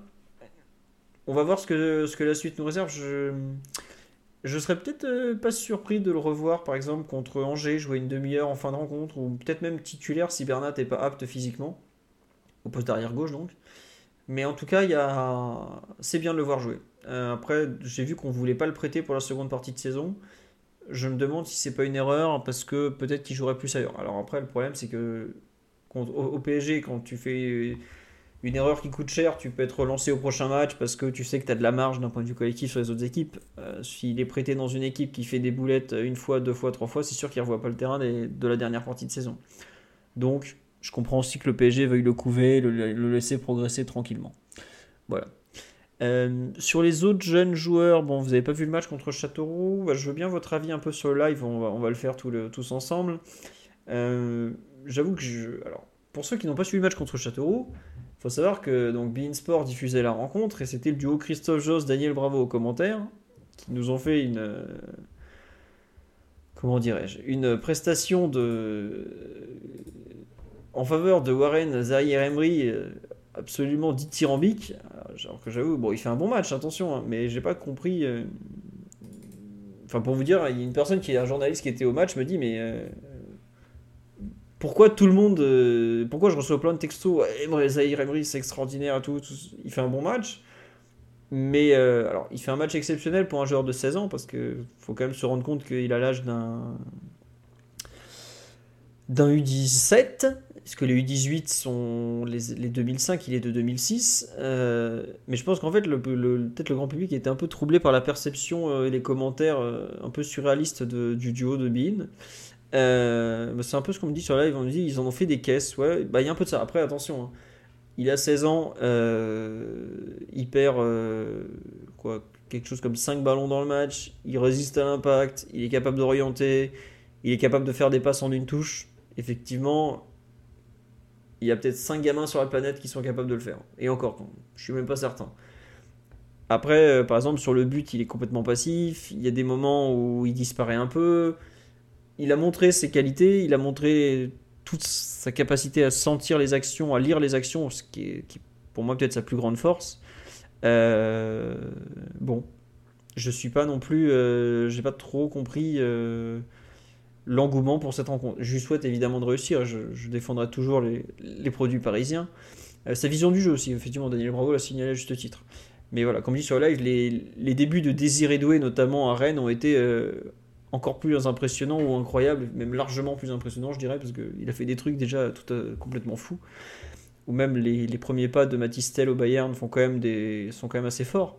Mais bon, en tout cas, il a fait un bon match, mais j'avoue que faut pas non plus euh, refaire l'histoire et dire qu'il a écrit quelque chose de d'historique. Mais je, répète encore, ce qu'il fait à 16 ans, c'est enfin c'est quand même tout à fait incroyable. On verra la suite. Et sur là, on me dit oui, il y a pas mal qui ont préféré Garbi, qui, donc, qui jouait milieu offensif gauche, au match de Zahir Emery. Mais c'est marrant, c'est qu'il y en a qui disent oui, je comprends pas trop le pourquoi on en fait autant sur Garbi en dehors de sa passe décisive et 2-3 rentrées sur l'intérieur bah, Je pense que ça résume bien le match de Garbi. Il y a eu de très très bons, de très bonnes choses, notamment cette passe décisive bien sentie. Le fait qu'il récupère le ballon, déjà en match amical, si vous aviez vu les deux matchs amicaux contre Quevilly et le Paris FC, euh, il avait mis des buts similaires ou des actions similaires dans le sens où il va, il va bien sentir le coup dans le dernier tiers, il va récupérer la balle à 25-30 mètres et bam, il enclenche. Contre le Paris FC, je crois, il marque comme ça. Et contre le il est passeur décisif, ou le contraire. Mais en tout cas, à chaque fois, c'est ces genres d'actions où il est capable de récupérer très haut le ballon et de vite enchaîner, de, lire à quel point la défense est hors de position et comment exploiter cette euh, mise hors de position. Et on nous dit, c'est moi ou Garbi s'est étoffé physiquement. Alors, si vous ne suivez pas la campagne de Youth déjà c'est dommage parce que c'est vachement intéressant. Mais oui, sinon vous auriez vu euh, que oui, il a, a, c'est vraiment devenu un joueur de, un joueur pro quoi. Euh, il a aujourd'hui un gabarit de, bah, de joueur de, peut-être pas de Ligue 1, mais en tout cas un peu plus que ce qu'il pouvait présenter par le passé parce que c'est vrai qu'il était vraiment vraiment très très très très frêle il y a bah, encore un an, quand je vous mets une photo en UC, qu'on le voit, il est au, niveau du haut du corps. Euh, il a vraiment beaucoup pris physiquement, il résiste un peu plus au choc. Contre Châteauroux, il a franchement été mal arbitré euh, parce qu'il crée un coup franc aux 25 mètres, mais il y en a deux ou trois où il aurait dû avoir, euh, comment dirais-je, il aurait dû avoir la faute, voir le carton. En fin de match, là, il, se fait quand même découper. Euh, on nous dit il a comme Neymar, il y a un peu de ça. Franchement, c'était pas, c'est pas normal que, que l'arbitre ait laissé passer autant de, de vilaines fautes sur lui. Mais bon, c'est comme ça. Écoutez, en tout cas, il a un peu su tirer son, son épingle du jeu, euh, sa vision du jeu, sa ses capacités techniques, c'était bien. Le bémol aujourd'hui, c'est peut-être le, volume de jeu quand il est avec les pros. Chez les jeunes, il a un gros volume pour le coup, mais chez les pros, on voit qu'il n'est pas encore totalement. Euh, totalement intégré au circuit de jeu, pas encore totalement intégré au fait d'être trouvé régulièrement par ses partenaires. Mais euh, bon. On nous dit par rapport à l'état de notre équipe, est-ce que vous pensez que notre groupe élite ne peut pas être intégré dans une rotation plus prépondérante? Ça dépendra des, départs et des arrivées, tout simplement. Euh, je pense notamment, est-ce qu'un Sarabia va, va partir euh, Quelle place on va donner à Solaire Là, je parle pour, pour, pour Garbi, par exemple. Euh, les blessés qu'il y aura, la digestion de la Coupe du Monde, euh, l'enchaînement des rencontres. On est au mois de janvier, février, les terrains vont être gras, vont être lourds, il y aura beaucoup de blessures musculaires. C'est un peu tout ça qui va définir leur temps de jeu. Et après, un truc tout bête, c'est à eux d'être bons. Par exemple, on a dit beaucoup de bien cette saison d'Ilias Ousni. Quand il rate une occasion comme celle qu'il rate à la 93e, euh, c'est un peu gênant quand même parce qu'il va pas avoir 10 000 cartouches, il doit marquer. En pareil, en, amical, quand on joue contre le Paris FC, il a trois occasions franches, ou deux, il, il, rate vraiment deux grosses occasions. Alors il se rattrape contre Quevilly où il met un doublé, mais euh, c'est aussi à eux de, de, savoir faire fructifier leurs minutes. On parlait tout à l'heure de Bichabou, Bichabou pardon, c'était euh, c'était loupé un peu, même pas mal loupé à Châteauroux. Euh, il pourra pas se louper à chaque fois, quoi, parce qu'au bout d'un moment, on va lui dire, euh, il y a un impératif de performance. Comme le disait le grand Laurent Blanc, euh, eh, les remplaçants, quand ils jouent, ils ont intérêt à être bons. Quoi. Bah, les jeunes, c'est pareil, quand ils jouent, ils ont intérêt à être bons. Donc, le temps de jeu dépend aussi d'eux. voilà. C'est comme ça, on dit, c'est vrai, Ousnis s'est vu marquer avant de marquer, il y a un peu de ça. Et je pense aussi qu'il essaye tellement de s'appliquer parce que c'est son premier match en pro, parce qu'il y a quand même de la pression. Ousni, il est de 2005, il a 17 ans même s'il a marqué en Youth League euh, et tout, euh, le monde pro, c'est pas, c'est pas pareil. C'est beaucoup de pression qui arrive sur eux. C'est la télé, c'est, c'est, combien Ils étaient 10 ou 15 000 au stade. Euh, voilà. Donc il faut, faut, quand même avoir ça en tête. C'est compliqué pour eux. On passe pas des U19 nationaux à la Ligue 1 avec le PSG, avec le maillot du PSG, avec l'attente qui est au PSG. comme ça. Et c'est vrai que, comme dit très justement sur la live, ça dépendra effectivement aussi beaucoup de l'avance qu'on a en championnat. Et à ce niveau-là, le fait de perdre à Lens, c'est une très mauvaise opération parce qu'on avait 8 points d'avance, non 7, et on en a de nouveau plus que 4. Donc voilà. Oui, effectivement, Osni venait tout juste de rentrer. Le stress, oui, le stress, la première entrée en jeu. Non, mais il a plein de circonstances euh, atténuantes. Et globalement, c'est pas grave, on a gagné. Mais ce que je veux dire, c'est que quand on est un jeune joueur, qu'on est en concurrence avec des joueurs comme bah, Ekitike, qui est aujourd'hui le joueur numéro 4 de l'attaque, Solaire, qui joue pas mal en attaque, Sarabia, qui, bon, même s'il n'y a plus grand chose dans. A plus beaucoup de moelle dans l'os, est quand même toujours là et, joue régulièrement. Euh, il faut être en mesure de montrer qu'ils sont plus utiles qu'eux, quoi.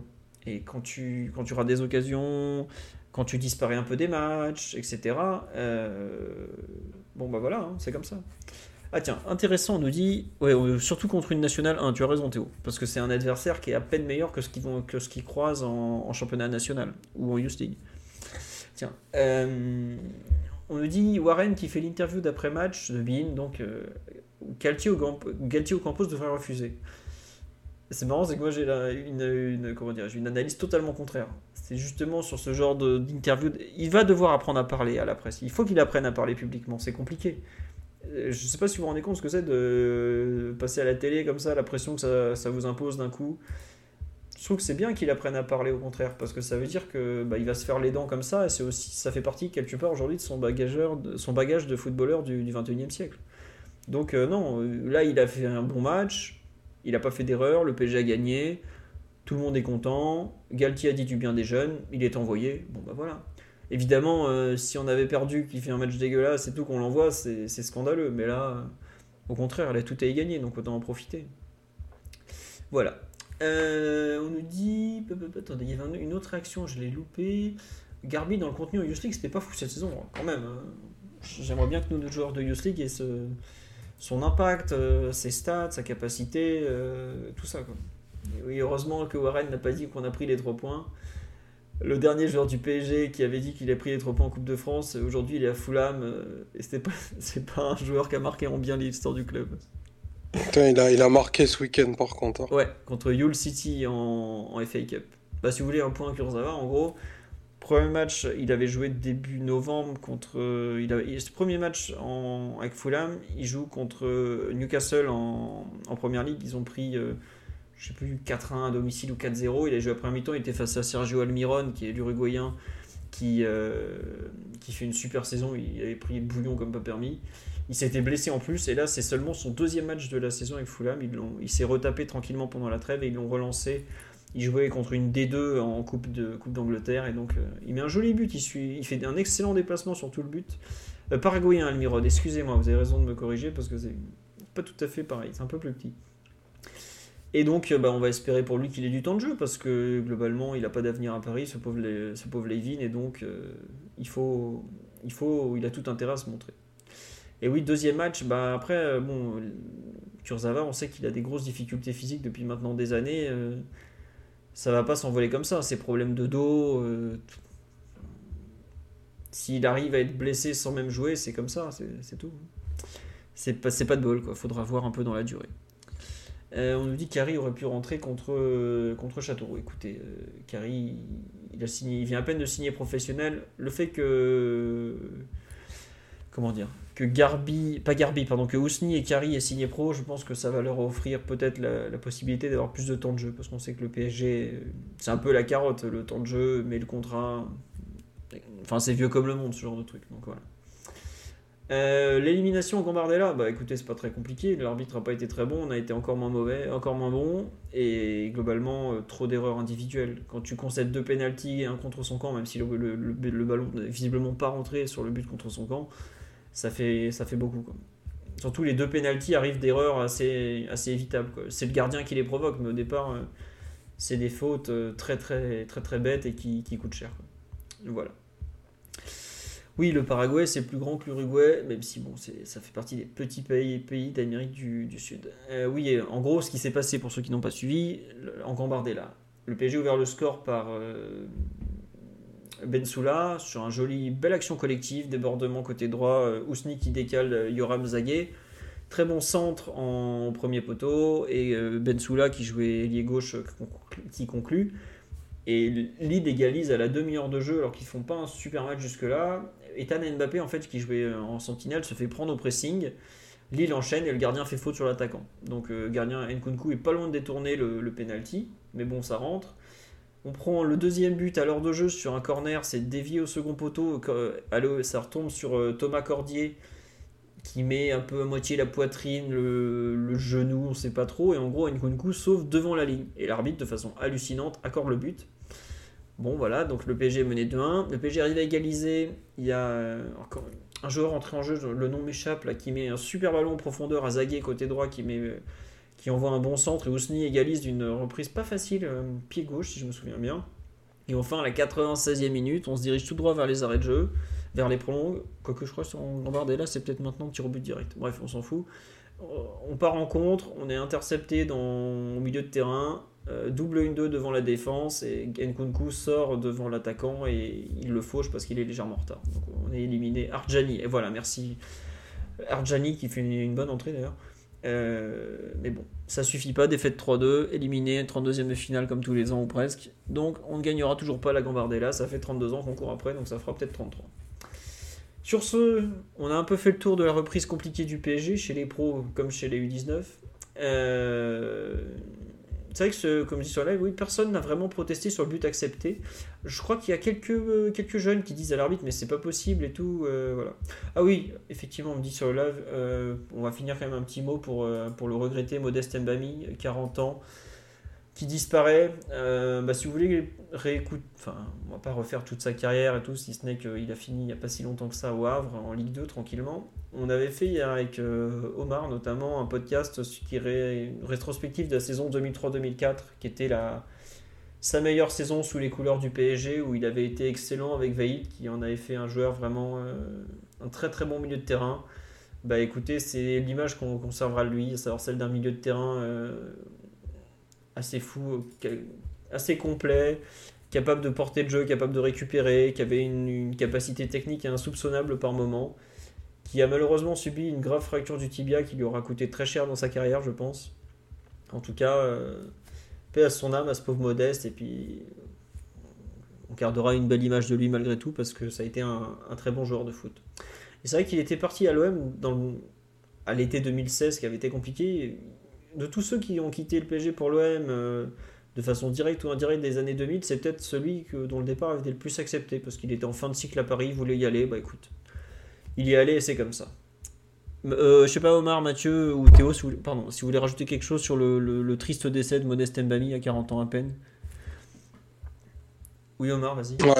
bah, forcément terrible, un homme si jeune, un joueur qui a quand même été marquant d'une saison et qu'effectivement on avait, on avait revécu il y a peu et, et qui reste, je pense, gravé dans la, dans la mémoire de tous les supporters parce qu'une équipe accrocheuse et qui n'est pas passée loin d'un titre, c'était un, des joueurs emblématiques de cette équipe-là et assez triste de, de, cette nouvelle. En plus, ça s'est inscrit dans une semaine où, où pas mal de, de, héros du foot moderne sont, sont décédés. Donc, vraiment très triste pour, euh, pour Modeste, pour, euh, pour Viali aussi et, et Mihailovic qui sont tous les trois partis euh, assez, assez récemment. Et voilà, c'est un rappel pour nous tous.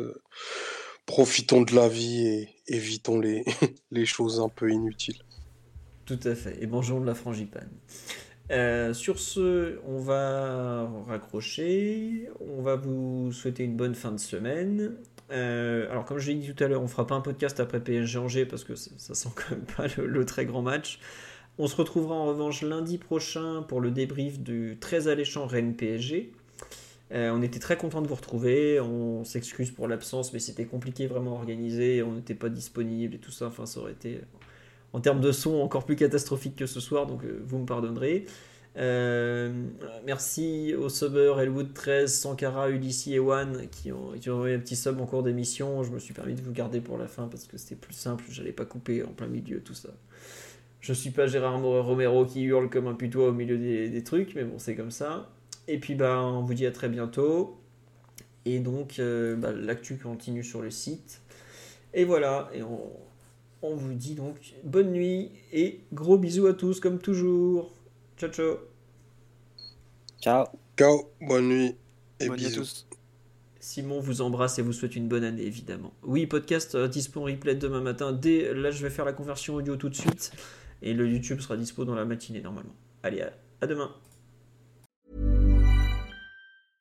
Mom deserves the best, and there's no better place to shop for Mother's Day than Whole Foods Market. They're your destination for unbeatable savings, from premium gifts to show-stopping flowers and irresistible desserts. Start by saving 33% with Prime on all body care and candles. Then get a 15-stem bunch of tulips for just $9.99 each with Prime. Round out Mom's menu with festive rosé, irresistible berry chantilly cake, and more special treats. Come celebrate Mother's Day at Whole Foods Market.